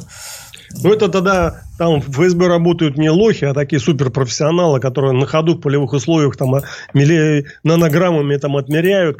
Ну, супермена, да. Но я просто хочу напомнить всем, кто считает, что в ФСБ и КГБ там сидят супермены, историю с тем, как травили Амина в Афганистане. Ни хрена его не смогли отравить, э, отравился его, значит, племянник, племянника отправили в СССР, там его посадили, вот, а, а самого Амина пришлось посылать мусульманский так называемый батальон, который потом стал, значит, отрядом «Вымпел».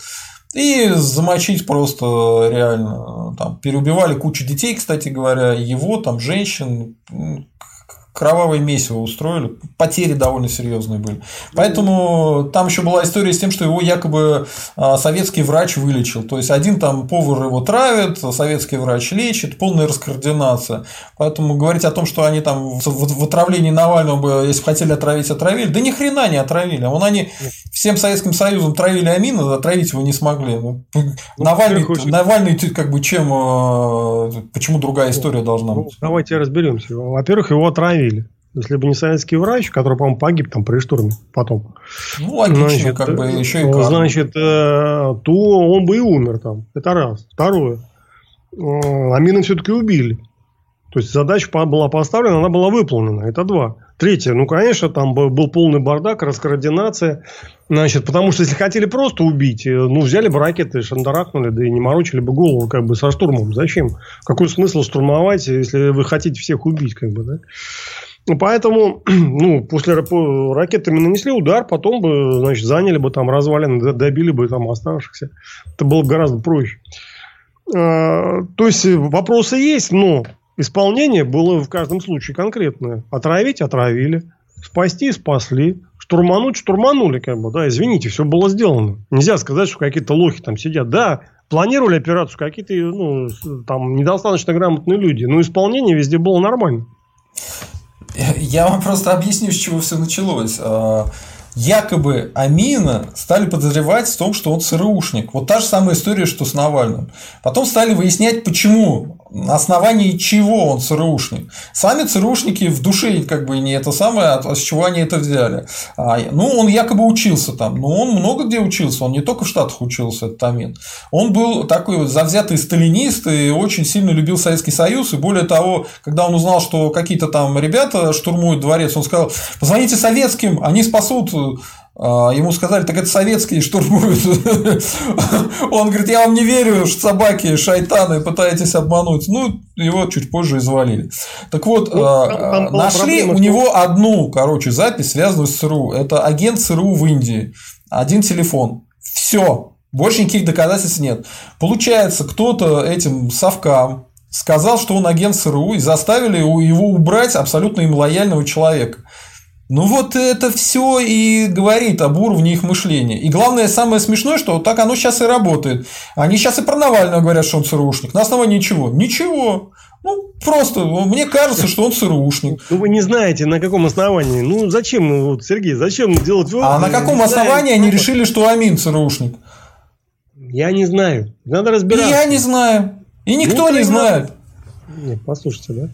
Значит, во-первых, Амин убил Тараки. Это был такой, как бы, ну, никто ему там не просил убивать этого Тараки из Москвы. Он его убил, и это было воспринято. А Тараки встречался с Брежневым, и как бы хороших было отношениях. Это было воспринято ну, довольно плохо. Может быть, Амин не до конца осознавал, насколько плохо, да? Это раз. Второе, вообще само вторжение в Афганистан, оно было связано ну, с большой геополитикой. Тут дело даже не в Амине, не в его связях с там, ЦРУшниками, а в более таких сложных материях, в которых довольно сложно разобраться. Поэтому ну, оставим это пока для историков. Э, э, что касается исполнения, исполнение в каждом случае было доведено до конца. Как бы, да? Когда мы говорим, что никто ничего не мог сделать. Смогли, отравить смогли, вылечили потом. Так когда... не отравили, он же жив остался. От отравления он не умер. Нет, нет, его отравили, но потом спас, спас советский врач. Это разная ситуация. Если бы не было советского врача, он бы умер. Вот и все. Ну, пойдем дальше, чем мы там одно и то же обсуждаем. Вы мне лучше объясните, зачем э, Гардиан выгораживает э, Путина с этим отравлением? Я не знаю, зачем. Гардиан, надо нашему зрителю объяснить, что Гардиан – это газета британская, связанная с британскими спецслужбами. Это такой секрет Полишинеля, который все знают. Это левая газета, если так по политическому спектру смотреть. Значит, э, я не знаю, зачем они это делают. Э, во-первых, они, что значит, выгораживают? Во-первых, они говорят, что отравление было. Во-вторых, что это сделал Путин. Да? Это не самое лучшее выгораживание, если так честно. Поэтому не могу сказать, не знаю. недостаточно хорошо знаю эту ситуацию. Э, не уверен, что кто-то вообще реально толком знает. Как бы, да? Знают только люди, которые э, там принимали решения или исполняли. А так, чтобы со стороны кто-то особо знал, ну, это надо разбираться, кто там чего знает. Далеко не, далеко не все понятно в этом деле. А, следующий скандальчик – это история с Соловьем. А, Валерий Соловей был, значит, за нарушение масочного режима во время авто... уже после того, как он закончил автограф-сессию в Питере, арестован. А, его два дня держали вообще без предъявления обвинения, потом судили, потом дали ему, по-моему, 10 суток. А пока он там сидел, выходили ролики, где пишется, писают, что, что Соловей там сидит за решеткой. Вот. Сейчас э, наш Соловей, Соловей, Пташечка, э, Канареечка жалобно поет, вернулся и снова поет на свободе. Вот как вы относитесь к этой истории? Что это было? Зачем э, его убрали? Зачем его сажали? Делают ли из него лидера оппозиции, у которого было все-таки какой-то теперь срок? Или что это такое было? Ваше мнение? Ну, а, значит, Совсем, кстати, уважением к интеллектуальным способностям Валерия Соловья. Значит, э, ну, задержание пошло ему политически на пользу, это очевидно. Потом этот его канал, если это его канал, он набирает популярность. У них, правда, пока еще недостаточно подписчиков, но они есть и довольно много. Там, по-моему, уже 110 там, тысяч, э, что прилично. И он стал уже влиятельным, если это его канал. И сам он э, за год закрепился там на политическом небосклоне. Ну да, ему делают биографию. Ну, возможно, это связано с каким-то там, с, как, с какой-то борьбой, потому что, конечно, вообще странно, что э, вообще нету никаких, никакого противодействия против этого Соловья, как бы. Э, ну, он там выдает столько секретов, и хоть бы хны там. Ну, хочешь не хочешь, надо что-то изобразить. Ну, вот изобразили там 10-дневную посадку. Ну, ладно, да. Значит, по системе Станиславского, конечно, это мы говорим не верю, но для народа, может быть, пойдет там и так. People, как говорится, проглотит. Хорошо, дай бог ему здоровья, вот, и поменьше Не, он такой посадок. культурный, грамотный человек, что с ним интересно побеседовать, послушать даже иногда интересно. Ну, я его хотел пригласить, но думаю, сейчас пока не время. Так, а, версия Бориса Кагарлицкого про давление на Путина со стороны его окружения. Как вы ее оцениваете? Я так понял, что вы с ней знакомы и а, да, понимаете, я читал, о чем я говорю. Не читал, я слушал Кагарлицкого. Это ну, интересно. Кагарли... Горлицкий, он э, грамотный такой политолог, э, ну, давно там читаю, там уже больше 30 лет. Ну, как читаю, он такой социалист там. Э, ну, он левак, да, левачок. Да, левак, там ближе, по-моему, даже чуть ли не Причем он такой с, с, с русофобией такой, то есть он там... Ну, не без этого, да, как у Левакова это часто принято. Ну, он, Есть... но он довольно интеллигентный и как бы уж совсем прям в каких-то жестких высказываниях по поводу русских не замечен. Ну, такой интернационалист, э, да, а какой-то каких-то конкретных таких э, заходов антирусских э, он не допускает. Ну, в целом, конечно, его линия, она мало для меня привлекательна. Но какие-то вещи он говорит интересные или с чем-то можно согласиться. Ну, самое главное, что он опытный человек. Он давно на политической кухне, там, лет 35, если так считать. Потому что он начинал еще этом... Там был такой журнальчик «Лев, «Век 20 мир», по-моему, он там начинал публиковаться. Это еще в конце 80-х. Так что, когда он что-то говорит, он имеет определенный как бы, опыт в политике. Но он не, не особенно близок к власти был э, всегда. Он так все-таки левак такой. Насколько хорошо он знает кремлевские расклады, сложно сказать. Ну, наверное, какие-то для него, какая-то информация до него доходит. Так что, ну, как минимум, как версия, это имеет право на существование, то, что он говорит. Ну, а более подробно, вы думаете, что действительно окружение давит, и это подтверждается ну, тем, что в собеседнике такие уже откровенные компромат на дочерей Путина и путинское окружение стали выливать?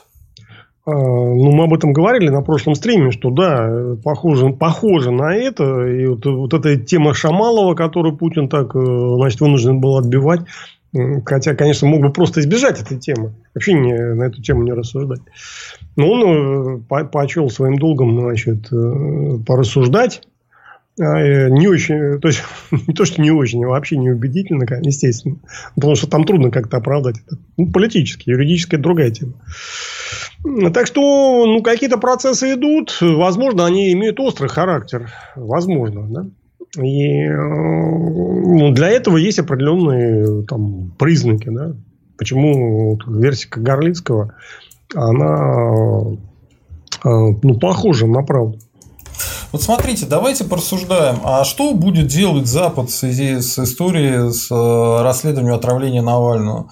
А, получается, Запад сейчас э, видит такую картину, что Путин травит политических э, противников в стране. А, он это понимает. Была такая телега, которую я сам говорил, что не только Кремль никак не реагирует на это расследование, там, по-моему, два дня они молчали, ничего вообще не говорили, но и Запад ничего не говорит. А, и стоило мне это сказать, как на следующий же день там в четверг я увидел, э, вчера это было, получается, вчера увидел репортаж э, Евроньюз по поводу расследования отравления Навального. Там показали вот эту знаменитую историю, когда э, корреспондент звонит в дверь, открывает там вот эту лысая физиономия одного из фигурантов этого расследования, она его спрашивает, зачем вы убивали Навального? Вот, очень смешно. Э, как, когда, значит, офицеры ФСБ э, все оказываются как на ладони. Вот, э, так что какая-то реакция есть. То есть Запад признал эту историю, он ее признал подлинной, и ждали реакции, что, что там ответит Кремль по этому поводу. Ну, как мы знаем, знаем, Кремль э, отшутился, э, сказал, что типа, ну отравили, отравили, вам-то что? Вот, э, что будет дальше делать Запад, какая будет дальше реакция Запада на эту историю? Ну, во-первых, мы не знаем, что реально была за история. Вы так рассуждаете, когда будто вот для вас там ЦРУ там ближе, чем и ФСБ. Да? Значит, поверьте, ну, ФСБ... Докажите, докажите этот тезис, он какой-то уж очень прям. Где это мне ЦРУ ближе, чем ФСБ? Ну, Я терпеть не могу ни ЦРУ, ни ФСБ. Пошли они, пусть они горят в аду, и те, и другие. конкретном случае, вот как вы а, описали вот эту историю с CNN, корреспонденткой, и этим ФСБшником, да? При всем при том... А я не люблю людей, которые наш, убивают собственный народ. Я стали... своих... сталинистов за это ненавижу, что они убивали собственный народ. Мне что, какая разница, ФСБшник, который убивает собственный народ, или ЦРУшник, который там кого-нибудь здесь завалит. Они для меня и те, и другие враги. Враги русского народа. Значит, послушайте, да? ФСБ – это на, э, спецслужба нашего государства. Какого нашего? РФ не Россия. Ну, вы так далеко зайдете. А я уже. Оно как... Вы живете в России, это ваше государство. Я живу в РФ, России. а России вас, нет. Э... Не, ну тогда откажитесь от гражданства России. А при чем тут ну, гражданство? Ну, при том. Раз у вас есть гражданство, значит, у вас есть и права, и обязанности в этом государстве. Это ну, какие у меня права есть, интересно? Э, а если это не ваше, откажитесь от гражданства. У меня права, права есть на смерть, на посадку. Я, почему? Есть же граждане Советского Союза, вон там какие-то там, да, там кого-то даже уже вроде посадили. Но это принципиально, значит, люди принципиальны. Если, если речь о принципах. Значит, э, при всех там недостатках ФСБ это наша спецслужба. Да? И при выборе между ФСБ и ЦРУ надо выбирать ФСБ, даже при том, что там завтра же у вас или там меня, там это же ФСБ прикопает. Да? Значит, бывают всякие истории, там, когда речь о спасении жизни, в конкретном случае тут может быть всякое. Я не брошу камень в того, кто воспользуется там услугами ЦРУ, чтобы спасти свою жизнь. Да? Но э, в обычной, так сказать, жизни и в обычном случае, в рядовом, э, между ФСБ и ЦРУ надо выбирать ФСБ. Да? Поэтому даже если мы когда об этом говорим, мы должны это ну, как бы учитывать. Значит, и э, относиться достаточно как бы лояльно к собственной спецслужбе при всех недостатках. Ну, это для начала. Второе. Ну, а То есть я должен быть лояльный к своим палачам? Каким палачам? Ничего ну, обычным палачам. Ну, вас что там, Эти... расстреляли, что ли? Меня нет, а моего деда гоняли по стране, как зайца. Значит, это, это в каком году было? При советах. При Сталине? Ну, да, сейчас не советы. Лишили сейчас его гражданства, он был лишенцем. И ФСБ создано в 95 году. Причем тут это э, советы. Вот они сейчас Навального пытаются убить, да? Вполне возможно, что Крылова завалили. Я не говорю про конкретный случай, я говорю в целом. Вот в обычном случае, в рядовом, да? Давайте ЦРУ, так, вот да. когда ФСБ э, ловит э, террористов, которые пытаются взорвать кого-то в Москве, окей, я им респект и уважуху оказываю. А когда они же преследуют русских националистов, ФСБшники, то они для меня враги. Вот такой ответ Значит, вас устроит? Нет, потому что мы сравниваем ФСБ и ЦРУ. Значит, предположим, вам ФСБ нравится там на 70%, на 30% не нравится. Ну, может быть, да, хорошо. Нет, Или даже на 30 нравится, а на 70 не нравится. Послушайте. Угу. А, то ЦРУ вам должно нравиться меньше. При всем при том, вы можете там не любить ФСБ, да, никто вас не заставляет любить. Но ЦРУ вы должны любить меньше. Это, это спецслужбы, ну, не вот, нашего а, Вот Чарли Чарльз спрашивает, кого там посадили. Да много кого из русских националистов посадили. Белов сидел, Крылова осудили, сидел Бандарик, сидел Даниил Константинов. Блин, если начать всех перечислять, и кто и сейчас сидит, блин, никаких рук не хватит. Кого посадили? Много кого посадили. Продолжайте, пожалуйста, извините, что перебил.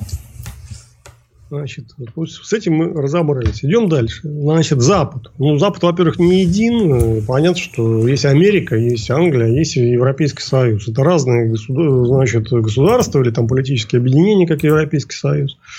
Протогосударства. государства у них э, в отдельных случаях единая оппозиция, в отдельных разная. И, ну, как они будут относиться? Мы, во-первых, действительно не знаем, что реально там произошло.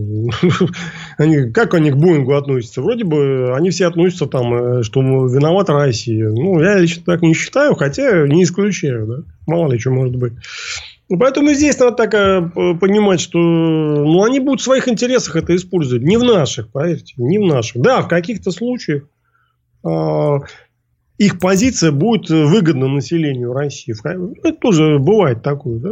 Да, иностранцы иногда там, борясь с властью, они как бы вот позволяют там какие-то вопросы решать. Но это частный случай, а общее правило, что Запад будет использовать э, любые вопросы в свою пользу.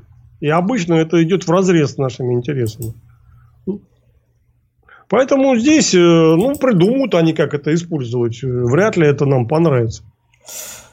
То, что вы говорите, это и так понятно, потому что Запад, это не всем понятно, Запад, Запад устроил нам в семнадцатом году всю эту проблемы. Запад никогда не поддерживал русских националистов.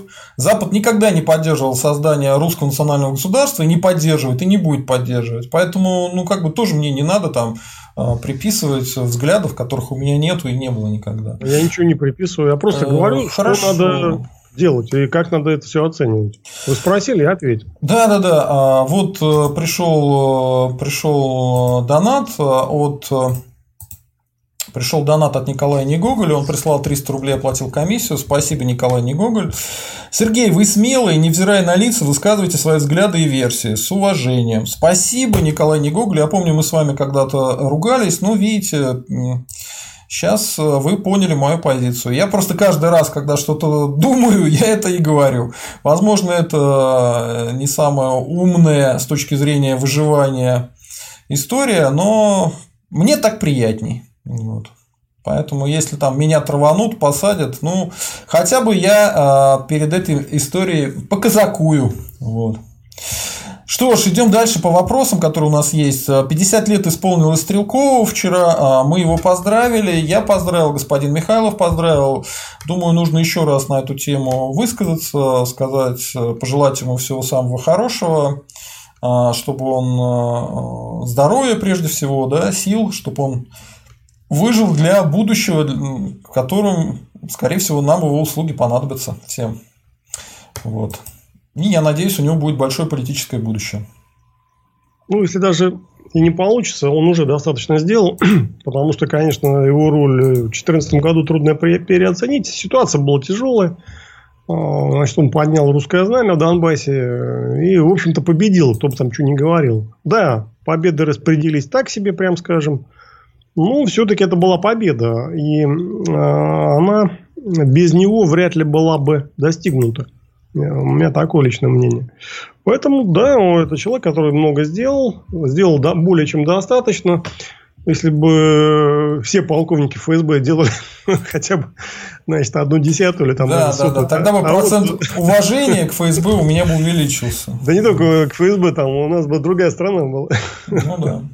Ну, хотя бы один человек, да, из ФСБ действительно служил родине, России, а не РФушке своему карману. Уже хорошо. Не, ну я не стал бы так говорить. В ФСБ много достойных ну, людей. Ну, может быть, но я их не знаю. А вот Стрелкова я Нет, знаю. Я знаю многих, э, значит, достойные есть люди. Э, многие рисковали жизнью, кто-то и погибал. Но э, там Стрелков сделал другое. Он проявил самостоятельность. Вот в чем его как бы отличие от очень многих других. Он проявил самостоятельность, ну, он, правда, был тогда уже не на службе, а, и эффективность, да. То есть, он самостоятельно принял решение, Но вы знаете, на Донбассе было мало профессиональных военных и ФСБшников из России. Да? Ну, просто реально мало профессионалов. Они были, но их было мало. Добровольцев, которые там после, ну, уже там на пенсии или там, э, значит, в запасе поехали бы туда. Там их очень не хватало. И мало кто приехал. И каждый человек, который сделал такой шаг, это риск был для жизни конкретный, э, значит, это достоин уважения. Тем более достоин уважения Стрелков Игорь Иванович Э, который возглавил борьбу. Так что он вписал свое имя, конечно, в историю России. И это хорошая запись. И я еще хочу сказать свои впечатления от э, своей работе на канале, когда я его приглашаю, он отвечает на вопросы, он всегда очень искренний, он э, очень, как бы то, что он говорит за кадром и в кадре, всегда одно и то же. Честный человек, и видно, что у него понятие чести для него существует. Таких э, среди советских, постсоветских офицеров не так много, я знаю. Ну, такие есть, но их не очень много. Вот. Поэтому долгих лет ему жизни и всяческих успехов ему. Вот. Так, и, э, ну, я уже это говорил, давайте на этом э, финализируем, а потом будем отвечать на вопросы. Путин никуда сам не уйдет, Путин опять завел шарманку про то, что еще не решил про 24 год будет ли баллотироваться, что в переводе на русский язык означает, что все он решил, и никуда вы его не сдвинете и будет сидеть до конца, до самого последнего. Вот. Давайте э, оценим, какие могут быть факторы, которые э, все-таки это желание Путина править вечно до самой своей смерти могут э, его планы нарушить. Первое – это, естественно, физическая смерть его, да, там э, от старости, или на него там упадет, я не знаю, балка, или еще что-то случится, или заболеет коронавирусом, ну, миллион вариантов. А, какие еще варианты есть, что эти планы Путина не сбудутся? Ну, о чем будем гадать? Мы обсудили это все. Есть два варианта. Или трансфер будет происходить в ближайшее время, или его не будет. Да? Вот и все. Ну, какие варианты? Ну, вы назвали там примерные варианты. Может, он сам устанет, надоест там. Значит, а сейчас он говорил просто так. Там, ну, это, тем более он сказал, что он еще думает. Как бы, да? Значит, может быть, это правда. Почему нет? Нельзя же это исключить.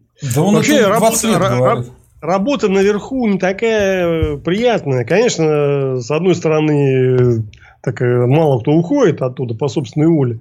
С другой стороны, это чудовищное напряжение э, там наверху находиться. Ну, если действительно чем-то руководить, а не просто там отбывать номер. Да? Поэтому это сложная, тяжелейшая работа, если реально работать. И ну, исключать, что там человек вот, просто не плюнет, скажет, да хочу пожить, как бы, да кто там это, какой-то из императоров римских э, там ушел капусту Диалек, Диалектиан, по-моему, Диалектиан. Ну, то есть, были такие примеры в истории, хотя, хотя это редкость, конечно, редкость. Ну, по-моему, он вернулся, там тоже, если до конца смотреть, он все равно ну, вернулся ну, я, в свою капусту. Я имею в виду, что как э, такой символ, да, символическое, там не обязательно там, что это историческая достоверность. Что символически, конечно, редко кто уходит, но с другой стороны, такие мысли, наверное, многих посещают, скажем так. Ну что ж, давайте отвечать на вопросы наших доблестных зрителей, на вопросы чатика. Сколько у вас еще времени есть? Мы сегодня с вами а, полтора часа говорим. Ну, давайте там какое-то там разумное время. Угу. Так, а, Алекс, а для наружки нужны агенты с физиономией Путина. Кстати, абсолютно согласен. А там какие-то прямо монстры. Монстры. Вот так. Алекс, в отношении Крылова было преступное бездействие скорее. Ну, откуда мы знаем? Мы не знаем. Мы не знаем. Это надо расследовать, а как ты это будешь расследовать? Все очень тяжело. Иван Белбородов, у Евгения Эдуардовича слабая позиция. Ну, хорошо. Игорь Р. Если Путин разрешил вылет борта Навального в Германию, то значит Путин ни при чем. А Михайлов, ля-ля-ля, все, все, все как он так думают. А, короче говоря, на вылет борта Навального ничего не доказывает, потому что Путин разрешил вылет борта не сразу, а он выдержал конкретно 48 часов. То есть, скорее всего, эти же э, рожи, которые мы наблюдаем да, в расследовании Навального, ему сказали, что 48 часов достаточно, чтобы новичок вышел из его крови, и никто ничего доказать не смог. Как выяснилось, они дали ему ту информацию, которую Навальный хотел услышать, как обычно. Поэтому косяк и произошел. Ну, на самом деле, там это им дали раньше возможность вылететь. Там немцы, они не вылетели там какой-то Нет, там, часов, там они... им не давали, а потом э, дотянули до того момента, когда было окно, по которому обязательно команда должна была отдохнуть. Там вот так было. И они знали, что это окно будет, и до этого момента как раз и тянули. Так что тут все логично. Ну, это, ну, это не, не. В общем, надо разбираться. Там не так все просто. Сергей Скудашов. Приветствую, Сергей. Э, Евгений Эдуардович. Евгений Эдуардович э, оберегает горячие головы от не менее горячих, умозрительных построений и обстоятельств отравления. А я это понимаю, Сергей Скудашов, и я очень ценю позицию Евгения Эдуардовича, и поэтому регулярно его зову и буду звать, и надеюсь, э, у нас и дальше будет все хорошо. Все правильно. Ну, кстати, по-моему, у того же Стрелкова примерно такая же позиция, как у меня, по крайней мере, близко. Он, он по-моему, начал говорить что-то похожее на то, что Гардиан говорит что ну... там было желание выгнать его по Навального из страны, вот как-то так. Ну, по крайней мере, то, что я читал у него последнее там в Фейсбуке, это как-то так, э, ну, более-менее созвучно. Ну, правда, там не полностью, там он какой-то отдельно, я уж не помню, отдельно какой-то он э, рассматривал вопрос, и там достаточно так вот убедительно. Ну, я хочу просто сказать, что вся эта позиция понятна. Все под Богом ходим, а у нас еще кроме Бога и Путин наверху. Поэтому если кто-то говорит... Это ваша точка зрения. Если кто-то говорит мягко, ну, я понимаю это вполне. А мне особо Значит, терять нечего, так что я говорю то, что я думаю. Вот и все. Значит, извините, Сергей, я говорю то, что я думаю. Я, я в это верю, верю вполне. Так, а, граф Петроградский прислал 150 рублей, платил комиссию. Спасибо, граф Петроградский. Навальный надоел. Что там с мигрантами происходит? Из регионов наших будут набирать на работу или это все слухи? А, по поводу того, что Навальный надоел, окей, а, но тема горячая, интересная, хайповая, и мне хочется по ее поводу высказаться. По поводу мигрантов, э, насколько я понимаю, большая часть мигрантов из-за вот этой истории, с, во-первых, с тем, что курс рубля просел, оно потерялось еще в прошлом году, да, в этом году еще часть мигрантов стали уезжать назад, что-то там до 40%, э, потому что, ну, собственно говоря, нет работы и есть проблемы из-за коронавируса, Поэтому действительно меньше стало мигрантов в Москве, в России, но не так, что прямо они все уехали. Такого, конечно, нет. Вот. Э, из регионов будут ли набирать наших на работу, или это все слухи? А, народ, но не появилось так много рабочих мест, чтобы э, для русских появились места. И это, во-первых. А во-вторых, вы не забывайте, что система мигрантов выгодна властям, которые эту рабскую систему используют в своих денежных интересах. Поэтому ну, не, не, не берут русских э, как бы, на эти должности. Хотя я слышал, что начали опять якобы русских в дворники набирать. Но это только слухи, я не уверен. Евгений Эдуардович. Ну, я не думаю, что там властям это выгодно, система этих мигрантов. Каким-то людям там во власти, может быть, и выгодно, а властям, я тут даже вычитал, что якобы с мигрантов э, меньше налогов получается в окончании, где что-то выгодно. Ну, там много кто что наговорил. Там же Медведев наговорил, что они э, большую нагрузку дают на социальное обеспечение, на ну, больницы, на, собой, на детские Поэтому... садики, на школу, и на транспорт, э, на дороги, на все. Вот. А толку с них ни хрена нет, они деньги нет, все толк, вывозят. Толк с них есть, но для властей это, я бы не сказал, что это выгодно. Да? Это надо разбираться. По-моему, это не выгодно значит, э, при наличии своих каких-то рабочих э, рук. Ну, второй момент, ну, их э, сейчас говорят, два раза стало меньше. Ну, честно говоря, никто особо этого не заметил, что их стало два раза меньше. В том плане, что, ну, как работало там все более-менее, так и оно и работает.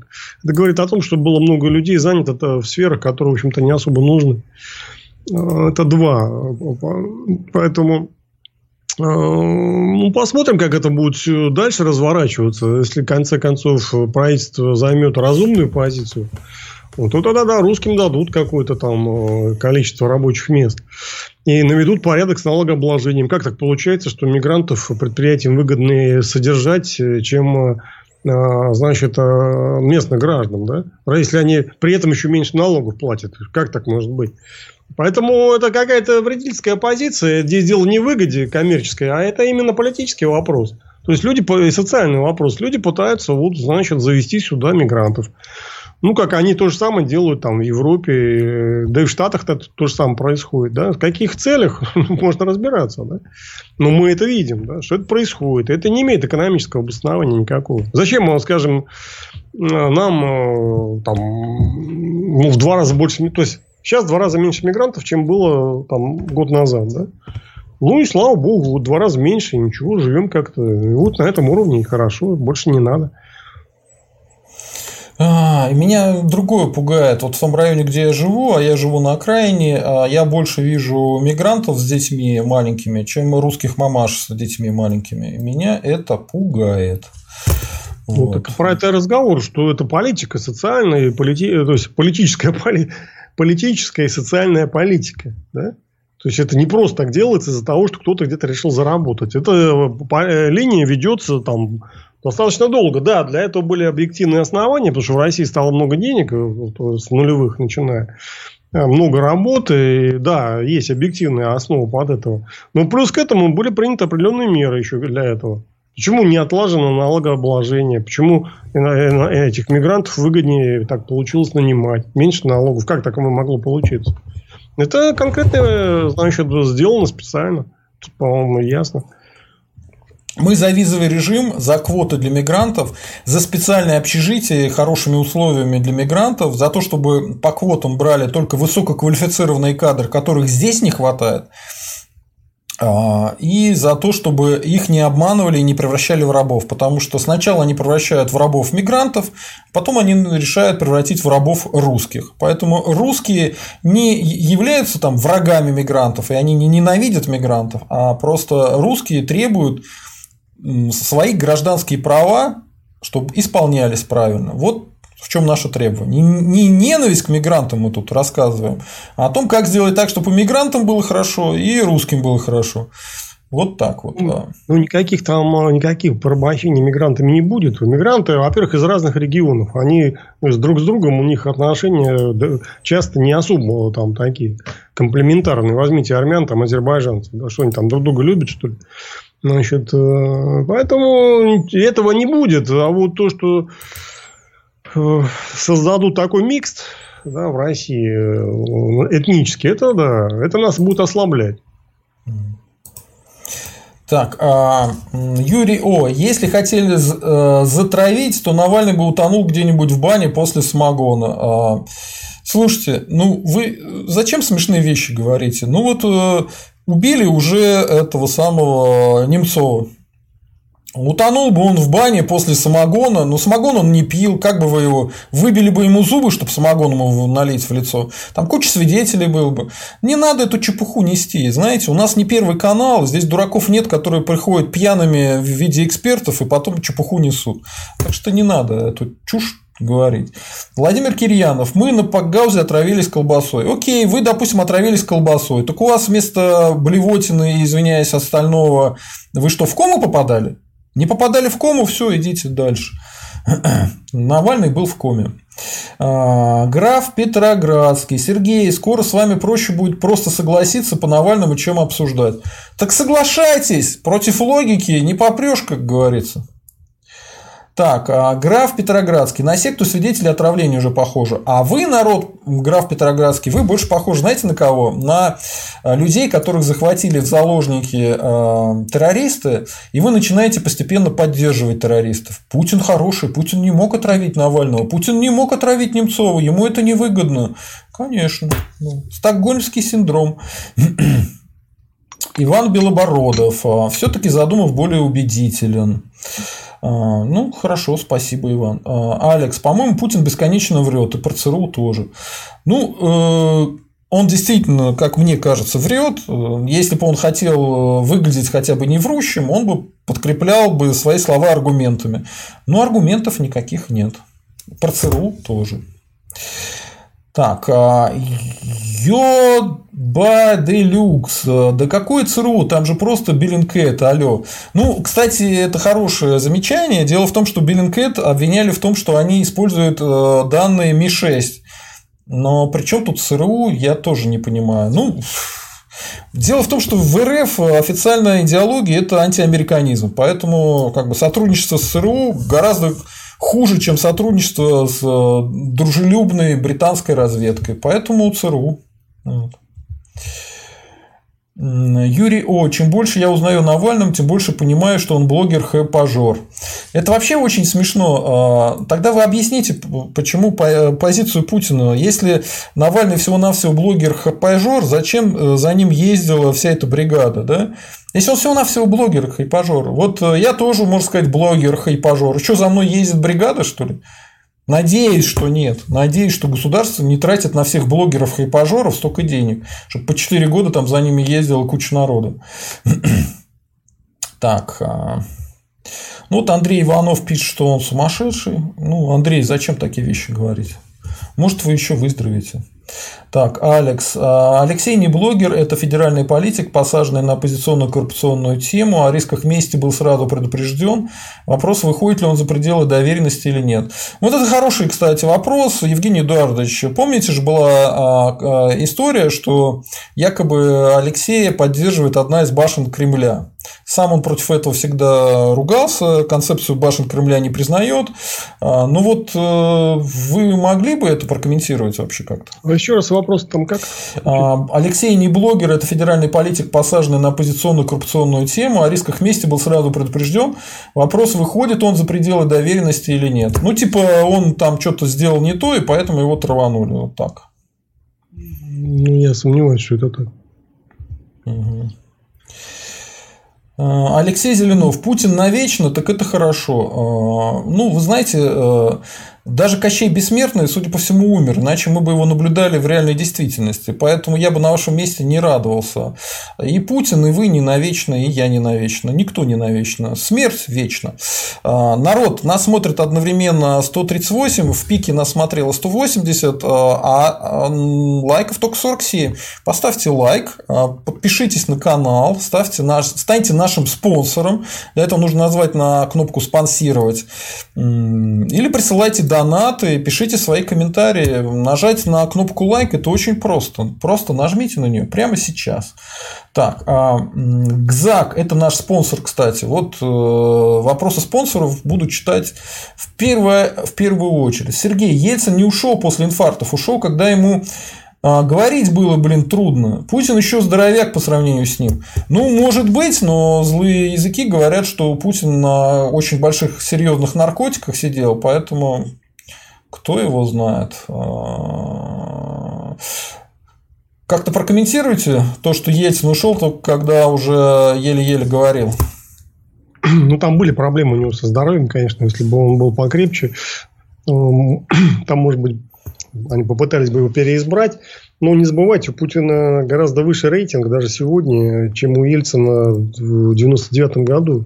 У Ельцина рейтинг был там на каких-то запредельно низких оцен... Э, отметках. У Путина там, как ни крути, все равно есть определенный рейтинг. То есть разные позиции. Да и ситуация разная. В 90-е годы, ну, при всех э, там оговорках, э, ну, положение дел было хуже, чем сегодня. Это как бы факт. Я бы только отметил, что в 90-е годы рейтинг э, считали все-таки более честно, чем сейчас. Сейчас я бы рейтингам всем этим вообще бы не доверял, потому что сама система изменилась, и социология с э, середины нулевых – это смех какой-то. Вот. Поэтому я, собственно говоря, в социологии не работаю. Алекс, потеря контроля над силовыми ведомствами для Путина – это уголовное дело, конфискация и тюрячка. Имеется в виду, что, помните, вы сказали, Евгений Эдуардович, что он, может быть, хочет отдохнуть. Отдохнуть он хочет, но он не хочет отдыхать на нарах. Не, ну это само собой. Это понятно все. Поэтому сам он не уйдет. А, Юрий О. Алекс, удивительно, режим его кооптировал большую политику, а партию не дают зарегистрировать, региональное отделение закрывают, его людей сажают. Очень правильный ответ. Если бы у Навального была полная поддержка одной из башен Кремля, ну, мы бы видели то же самое, как с партией этих прилипал, да, прилепинцев. Ну, они вполне себе зарегистрированы и будут принимать участие в выборах. А вот э, Фонд э, по борьбе с коррупцией нифига нигде не зарегистрирован, их регулярно грабят, отнимают у них технику, э, закрывают счета и выписывают штрафы гигантские там, на сотни миллионов рублей. Так что что-то не складывается эта версия. Ну почему? Она может вполне иметь право на жизнь. Просто они работают в другой нише, такой непримиримой оппозиции, которую не хотят пускать на выборы, но которые отрабатывают свою какую-то такую, значит, э, позицию. Ну, Нормально. Давайте тут как бы тоже скажем всю правду до конца. Националистов куда более жестко прессуют, чем, э, чем ФБК. Ну, ну, то есть э, ФБК это штрафы, аресты, но попытались одного Навального отравить. А националисты через одного сидели, э, либо были осуждены, либо там погибли. Поэтому совсем другой уровень давления. Денис Хитров. «А Путин не уйдет хотя бы потому, что, скорее всего, люди из его окружения ему просто не дают отходить от дела. Его переживают, что кто-то новый может оказаться не таким сговорчивым и удобным. Кстати, нормальная версия. Часть окружения наверняка так думает. Ну а часть окружения наверняка думает, что если что-то не изменится, то они не смогут больше получить. Поэтому я думаю, там какой-то баланс есть. Те, кто хочет его убрать, и те, кто хочет его э, оставить. Я думаю, там все это немножко не так. Дело в том, что большинство окружения, они без Путина ничего, ничего из себя не представляют. И все их будущее связано с ним. Поэтому вряд ли они там желают какой-то замены. Большинство, не все, конечно. Ну, там э, могут желать кто его смены власти, как говорится. Ну, это там семейные какие-нибудь или такие какие-то группировки, которые ну, основная масса которых не связана с, лично с ним, да. А те питерцы или там прочие, которых он подтянул, ну, не все, конечно, но, наверное, большинство, они ну, все-таки не дураки, понимают, что если что-то изменится, то э, совершенно не факт, что они усидят на нынешних своих местах. И вряд ли что-то они вообще выиграют от этого. Скорее проиграют. Ну, я говорю про большинство, не про всех. Конечно, в каждом отдельном случае там может быть разная ситуация. Э, ГЗАК – это наш спонсор. А власть боится постов в соцсетях и сажает за всякие пустяки, а Навального не боится ага. Ну, как не боится, если они его... Вот... А, ну да, это вы поддерживаете меня, да, все правильно. А, просто я уже устал, и тем более после этого сразу идет другой комментарий такой, типа «Э, Михаил Осипов. Мне одному кажется, что Сергей несколько истерично отстаивает свою позицию. Знаете, если бы я хотел чисто хайпа, ну, я бы, наверное, как какой-нибудь милстрой бы э, приглашал бы моделей в кадр, там, с голыми задницами и так далее. Вместо этого мы с вами сидим про политику разговариваем, про судьбы России. Ну, истерично, не истерично. Мне вот кажется, вы очень истерично отстаиваете позицию Путина. Так вот. А, Геннадий Огарев, привет. Навальный идет к цели Кремль, а нам-то русским что с этого? Ну, разве что использовать короткое окно, а сплотиться, сделать свое РНГ, но в толпе шацкаться альбац надо еще и сохраниться, выжить. Ну, вот Геннадий Угорев э, говорит правильные вещи, грамотно. Э, Все правильно, да. Я не думаю, что если Навальный придет к власти, русским прям сразу похорошеет от этого. Но у меня таких иллюзий нет. Но вполне возможно, что по сравнению с Путиным будет полегче русским. Особенно первое время, пока Навальный не укрепится еще.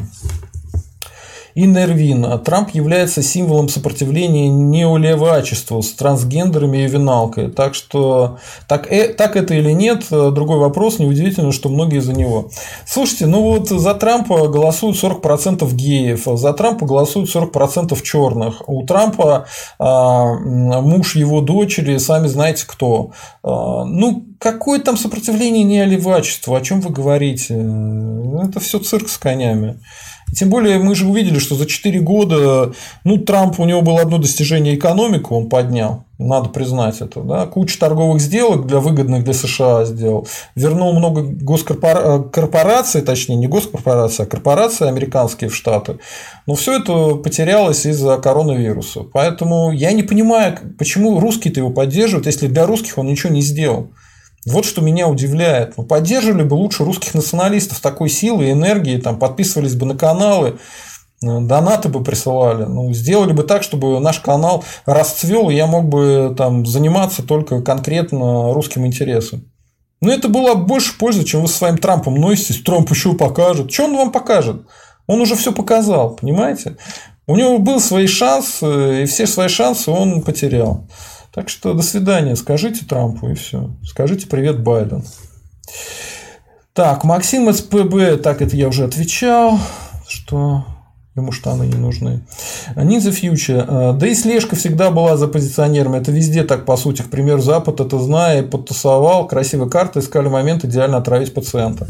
Слушайте, ну, я уже это объяснял. Э, никакие врачи и химики в наружном наблюдении не используются. Это абсурд.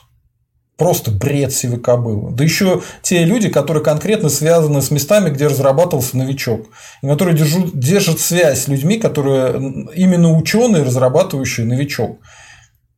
Это раз.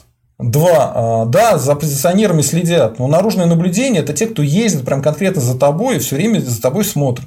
Они ездили другими поездами и приезжали только туда, где Навальный был несколько дней, соответственно, был в гостинице. Ну, что это обсуждать? Ну, вы э, либо злонамеренно эту всю ахинею несете, либо вы очень невнимательны и глупые. Я не знаю, сами выберите, какой вам вариант ближе. Вот. Э. Алекс, при Путине мы Приднестровье не вернем, увы. Ну вот я согласен, Евгений Эдуардович много раз это говорил, что пора Приднестровье было бы принять состав Российской Федерации. Самое смешное, что они три раза уже проводили референдум за присоединение к Российской Федерации, но, видите, Путину там на это наплевать. Вот. Так. Вот смеется Владимир Кирьянов, у нас все в РФ происходит по просьбам трудящихся. Ну да. А, граф Петроградский. Вроде на старое подписался на вас, когда мне дадут значок в чате. Если вы станете нашим спонсором, вам дадут значок в чате. Вот и все. Становитесь спонсором, платите там что-то 250 рублей в месяц, и вы оказываетесь со значком в чате. Скорее всего, будет э, время от времени я буду включать э, чат только для тех, кто спонсоры, потому что их уже ну, там не 5 человек, да, а более-менее, поэтому имеет смысл какие-то проводить такие мероприятия, где у них будут преимущества. И со временем так и будет, скорее всего. Так что подписывайтесь, становитесь спонсором канала, и все у вас будет. Вот. А если вы просто подписались на канал довольно давно, то вы э, получаете значок в комментариях. Я вижу, что это наш старый подписчик пишет. Поэтому, кстати, очень смешно, когда приходят тролли и начинают мне говорить, что я вот вас подписался, я вот за вами слежу. А видно, что он никогда не подписывался и не спонсор, и вообще ничего для нас никогда в жизни не делал. Ну, просто тролли пытаются там э, влиять. Так, Ninja Future. Сергей, есть закон про социально значимые продукты. Почитай сначала его. Ну, вы просто тупой, видимо. Я вам только что это говорил, что про хлеб есть закон. А вы мне начинаете про этот закон говорить. Я вам говорю, что есть такие продукты, а вы мне начинаете говорить, что читай закон. Ну, ты сам подумай сначала, что ты пишешь. Ниндзя, блин. Невидимый здравый смысл. Понятно. Так, э, так, Купацаки, ладно. А, давайте сейчас что-нибудь грамотное будем. Антисоветчик.ру. В вопросе отравления Навального поддерживает Сергея. Реакция властей лишь подтверждает это. Кто из перечисленных подозреваемых смог опровергнуть свое местонахождение, которое указал Алексей? Да, по-моему, вообще об этом речь даже не шла. То есть они все это признали. Путин признал, что они там были. Вот что смешно. Так, а, ну вот пишет, что э, граф э, подписан на YouTube.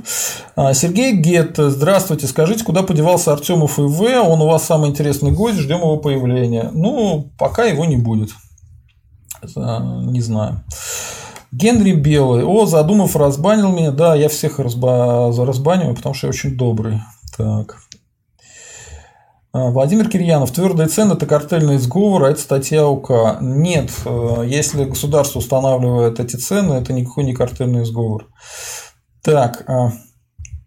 Угу. Про Голковского мы говорили. Антисоветчик.ру. Диагнозы, которые набрасывали обнуленцы, Алексею пахнут дуркой. Немного странно звучит позиция, что если вождь сказал то или это, значит он имеет основание. Он часто несет откровенную пургу. Ну да, да. Вот Гзак пишет, «Э, я на Subscribe Star подписал сначала, потом поменял вид подписки. Смотрите, народ, э, на Subscribe Star, если нету достаточного количества подписчиков, то там все деньги зависают. И там конкретно прямо сейчас все все подписывались от Subscribe Star, и там зависли деньги. Ну, как бы, окей, я все понимаю, но если на Subscribe не будет там хотя бы минимального количества подписчиков, то там все, что вы платили, оно мне никак не перейдет. Я это не смогу использовать. Просто, просто смотрю на эти деньги и все наслаждаюсь тем, что они там висят. А, так, привет Митрию с Кёнигсбергу, вам тоже привет. Так, давайте какую-нибудь нормальный, нормальный вопрос. А, так.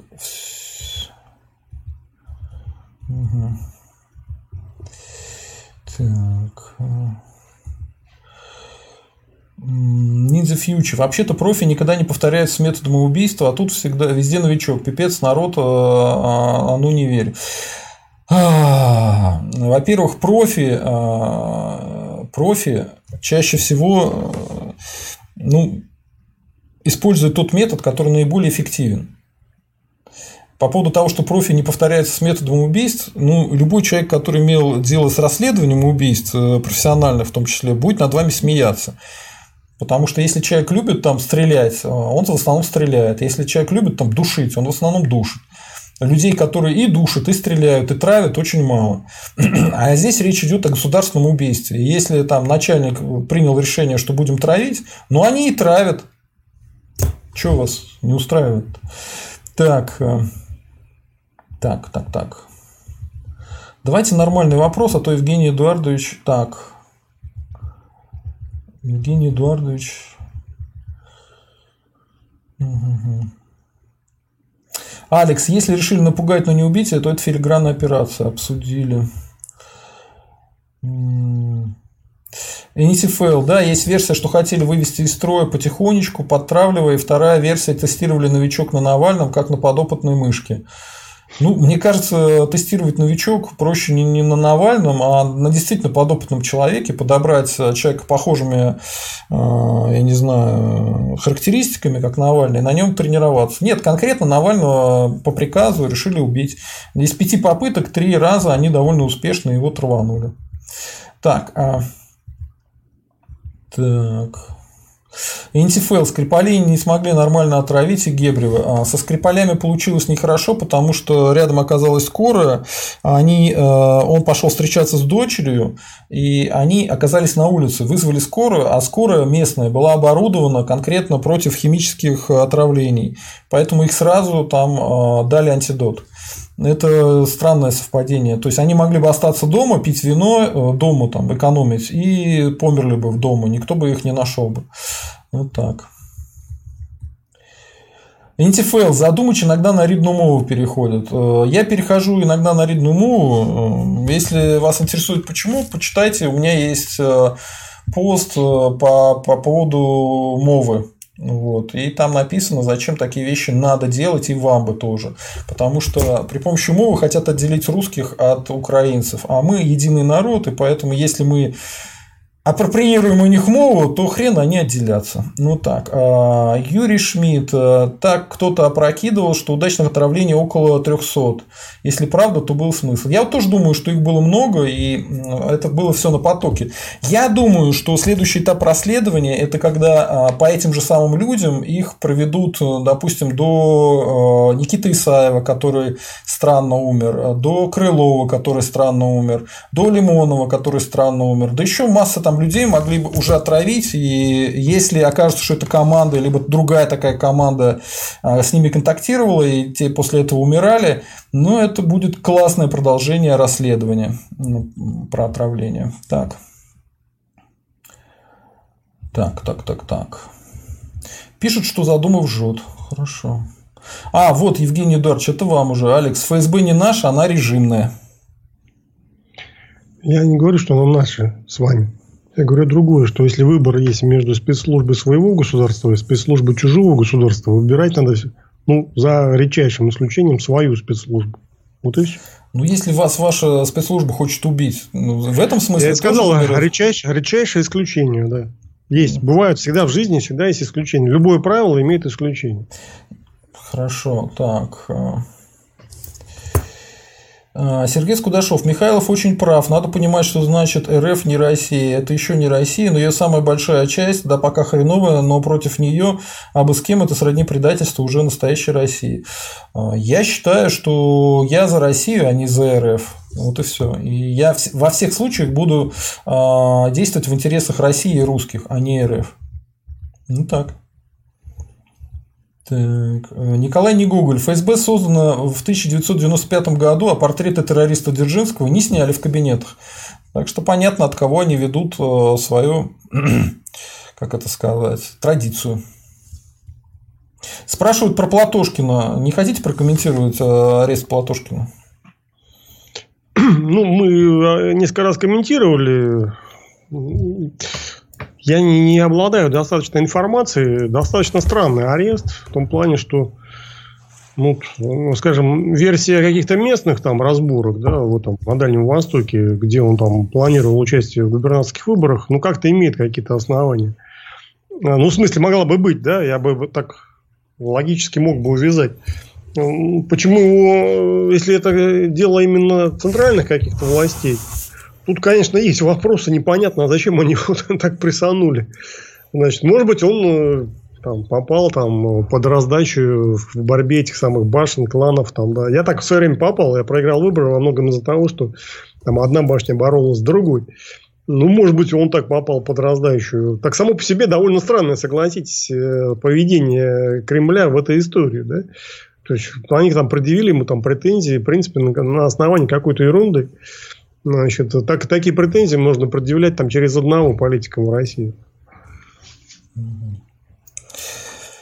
Так, э, пишет Алекс, э, да, Сергей не боится говорить, что думает, не скрывая лица, живя в РФ. Спасибо, Алекс. Э, Иннервин. Создается ощущение, что позиция задумывая быстро эволюционирует из правого русского либерала в самого обыкновенного просто либерала.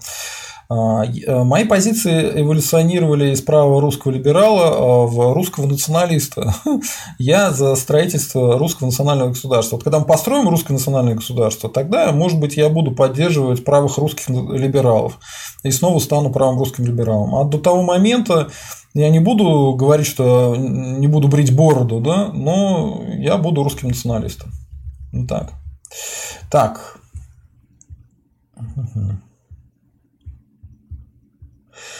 Так.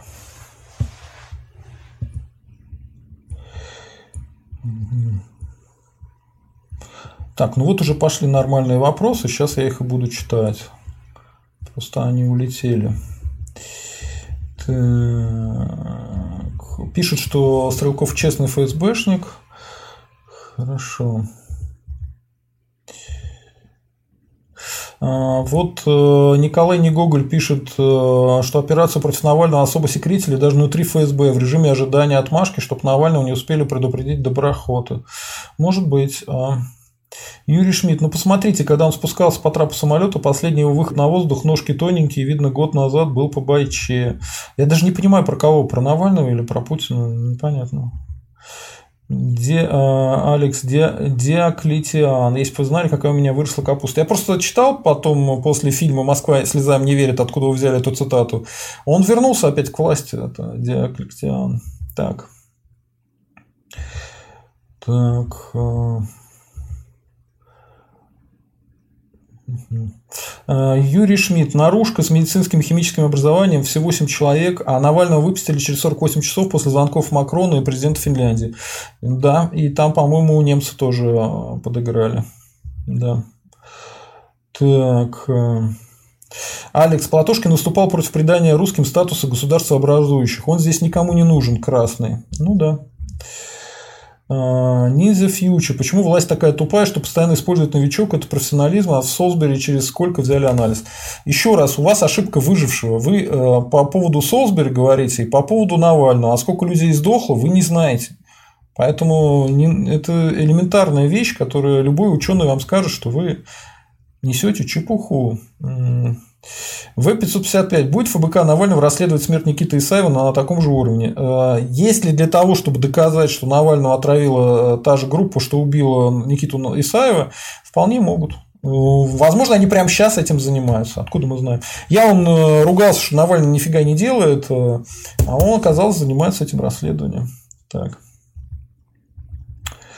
Так.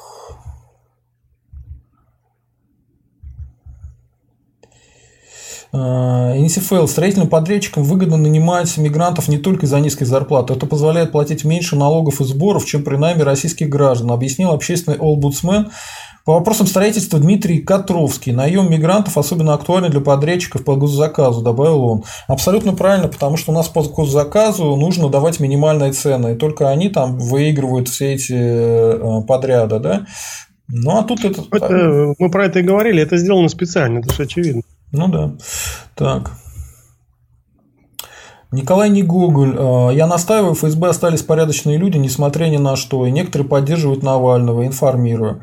Ну, вполне может быть, потому что даже в СССР были такие офицеры КГБ, которые поддерживали диссидентов. Их даже, кстати, посадили. И что самое, кстати, характерное, что когда э, закончился СССР, э, то они там никаких ни наград, ничего не получили. То есть они остались предателями для РФ все равно. Так. Так, что-то про колдуна рассказывают. Про колдуна мы же не будем Евгений Эдуардович э, это, комментировать. Какой-то там колдун. Не, не знаю. Я... я ничего про него не знаю, поэтому не могу комментировать. Так. Э, пишут э, Светани, что Михайлов более убедителен. Хорошо. Монархист 92. На месте исторической России, кроме РФ, существует множество иных государств, например, Украина. Почему к РФ мы должны относиться хорошо, а к Украине плохо? Они же обе находятся на месте России. Ну, э, Украине э, тоже есть русофобия, она более открытая, она более официальная. Там преследуют за русский язык, выгоняют с телевидения за русский язык иногда. Э, там запрещают русский язык государственный, на государственном уровне. Ну, поэтому все, кто думали, что на Украине им будет легче, поехали на Украину даже воевать против как бы остальных русских Донбасса, их кинули на гражданство и опустили. Поэтому Украине хуже даже, чем в РФ. Такой факт. Ну, Украине, во-первых, антирусская это пропаганда, она изначально шла. Это пропаганда военного типа. То есть, когда они просто загружают, э, там вообще даже без всяких там дискуссий. Это просто антирусское государство. Как оно может быть русским? Значит, в РФ там при всех недостатках ну, такого нет. Евпатий Лаврат, ФБК это просто креатура Ми-6. А доказать можете или вы тоже просто слова на ветер кидаете? Так. Вопрос православия и ислам. Дай бог здоровья Евгению Эдуардовичу и его семье. Присоединяюсь. Спасибо. Присоединяюсь. Спасибо. Так. Э, Николай не Гоголь. По Трампу я не согласен с. Все эти геи, черные и прочие фейки. А главное, Трампу не давали работать. Все четыре года отбивался от нападок расследований. А я не думаю, что это фейки, потому что это официальное исследование. И про эти цифры, кстати, говорил сам Трамп. Думаете, сам Трамп э, озвучил фейки против него самого? Как-то это странно. А, ГЗАК. Сергей, какой для вас самый выгодный вид подписки? Ежемесячный автоплатеж на карту? Э, ну, в принципе, да. В принципе, да. А, пока карта работает, да. Так, а, Николай Негоголь, что взять иудеи, это не аргумент. Традиционный иудаизм сегодня погода не делает, США тем более. А, я не об этом говорю. Я говорю о том, что люди с теорией заговора, которые борются там, с гомосексуалистами, иудеями и черными, они не понимают, что Трамп вообще не из этой оперы. И ни с какими черными, иудеями или гомосексуалистами Трамп не борется, а наоборот гордится их поддержкой. Понимаете? Он находит там каких-то консервативных черных, консервативных иудеев и консервативных гомосексуалистов и говорит, что они его поддерживают. Поэтому, ребята, даже в том, что вы, как бы, за что вы его любите, даже в этом Трамп не такой, какой вам кажется. Вот о чем я говорю. Так. Э, Количество черных избирателей э, выросло и латиносов за Трампа, а так, да, основной его электорат белый мужчины и женщины. Да, все четыре года отбивался, то русское вмешательство выбор. Потом импичмент, э, иудеи ортодоксальные за Трампа, а все другие каббалисты, леваки за Харрис. Господи, я вообще не знаю. Мне кажется, это вообще не так работает. Огромное количество белых либералов и поддерживают, особенно в городах, ну, этих демократов. Поэтому ну, вы немножко не врубаетесь, как в Штатах все это выглядит. Вообще не так, как вам кажется. Все, э, мы на все вопросы ответили. Спасибо большое за ваши вопросы. Спасибо за то, что нас смотрели. Евгений Эдуардович, может быть, э, подытожите как-то э, сегодняшний стрим? Может быть, скажете, какое главное событие прошлой недели было для вас и как-то его оцените? Для меня, ну, цены на нефть выросли больше 50 долларов. Это для всех события позитивное. Доллар, э, значит, ослаб, рубль укрепился. Так что не, не так все плохо, скажем так. То есть, э, скоро Новый год. Э, мы как-то немножко сами себя там, знаете, русские, они же нытики же такие, да? Я сам такой. Поэтому мы любим все время как бы так вот прибедняться. Да, это все правильно, все мы говорим. И действительно так, а может быть даже еще хуже, больше, чем мы говорим. Но в то же время жизнь она продолжается. Нужно, чтобы себя в этой жизни нормально чувствовать, нужно иметь определенный, определенный позитивный взгляд на собственную жизнь, на жизнь страны. Поэтому надо не только на негативе сосредоточиваться, но и не забывать про позитив, тем более при преддверии Нового года. Да? Поэтому я желаю всем позитивного настроения на следующую неделю. Спасибо большое, это было очень интересно, об этом стоит задуматься. С нами был Евгений Эдуардович Михайлов, наш постоянный политический эксперт, человек, который сдерживает слишком сильные эмоции задумывая по поводу последних событий в мире РФушки. Вот, поэтому большое вам спасибо, что вы есть и все-таки постоянно приходите к нам на наши передачи. А, это был канал Русский интерес, и я социолог Сергей Задумов. Подписывайтесь на канал, ставьте лайки, пишите комментарии, становитесь спонсорами нашего канала, поддерживайте нас, тогда я, допустим, смогу заниматься полностью только а, русским интересом, и у нас будет больше гостей, больше интересных экспертов, больше крутых тем. Вот. И вам спасибо за то, что нас смотрите, и особое спасибо тем, кто нас начал слушать на подкастах. Народ, я с вами сейчас как раз буду заниматься тем, что буду пилить этот подкаст. И э, у меня тоже есть всякие позитивные вещи в жизни, в основном в личной последнее время. Надеюсь, так оно и сохранится. Вот. И э, по наступающий Новый год гораздо позже буду говорить. Но действительно, есть какие-то хорошие новости. Мы пока еще все с вами живы. Все, кто нас смотрит и слушает, я надеюсь, живы. И давайте попробуем уловить это новогоднее настроение. И я все-таки думаю, что э, Путин до 2024 года вряд ли досидит. Я надеюсь. Все, всем счастливо, всем пока, слава России, русские вперед. До свидания.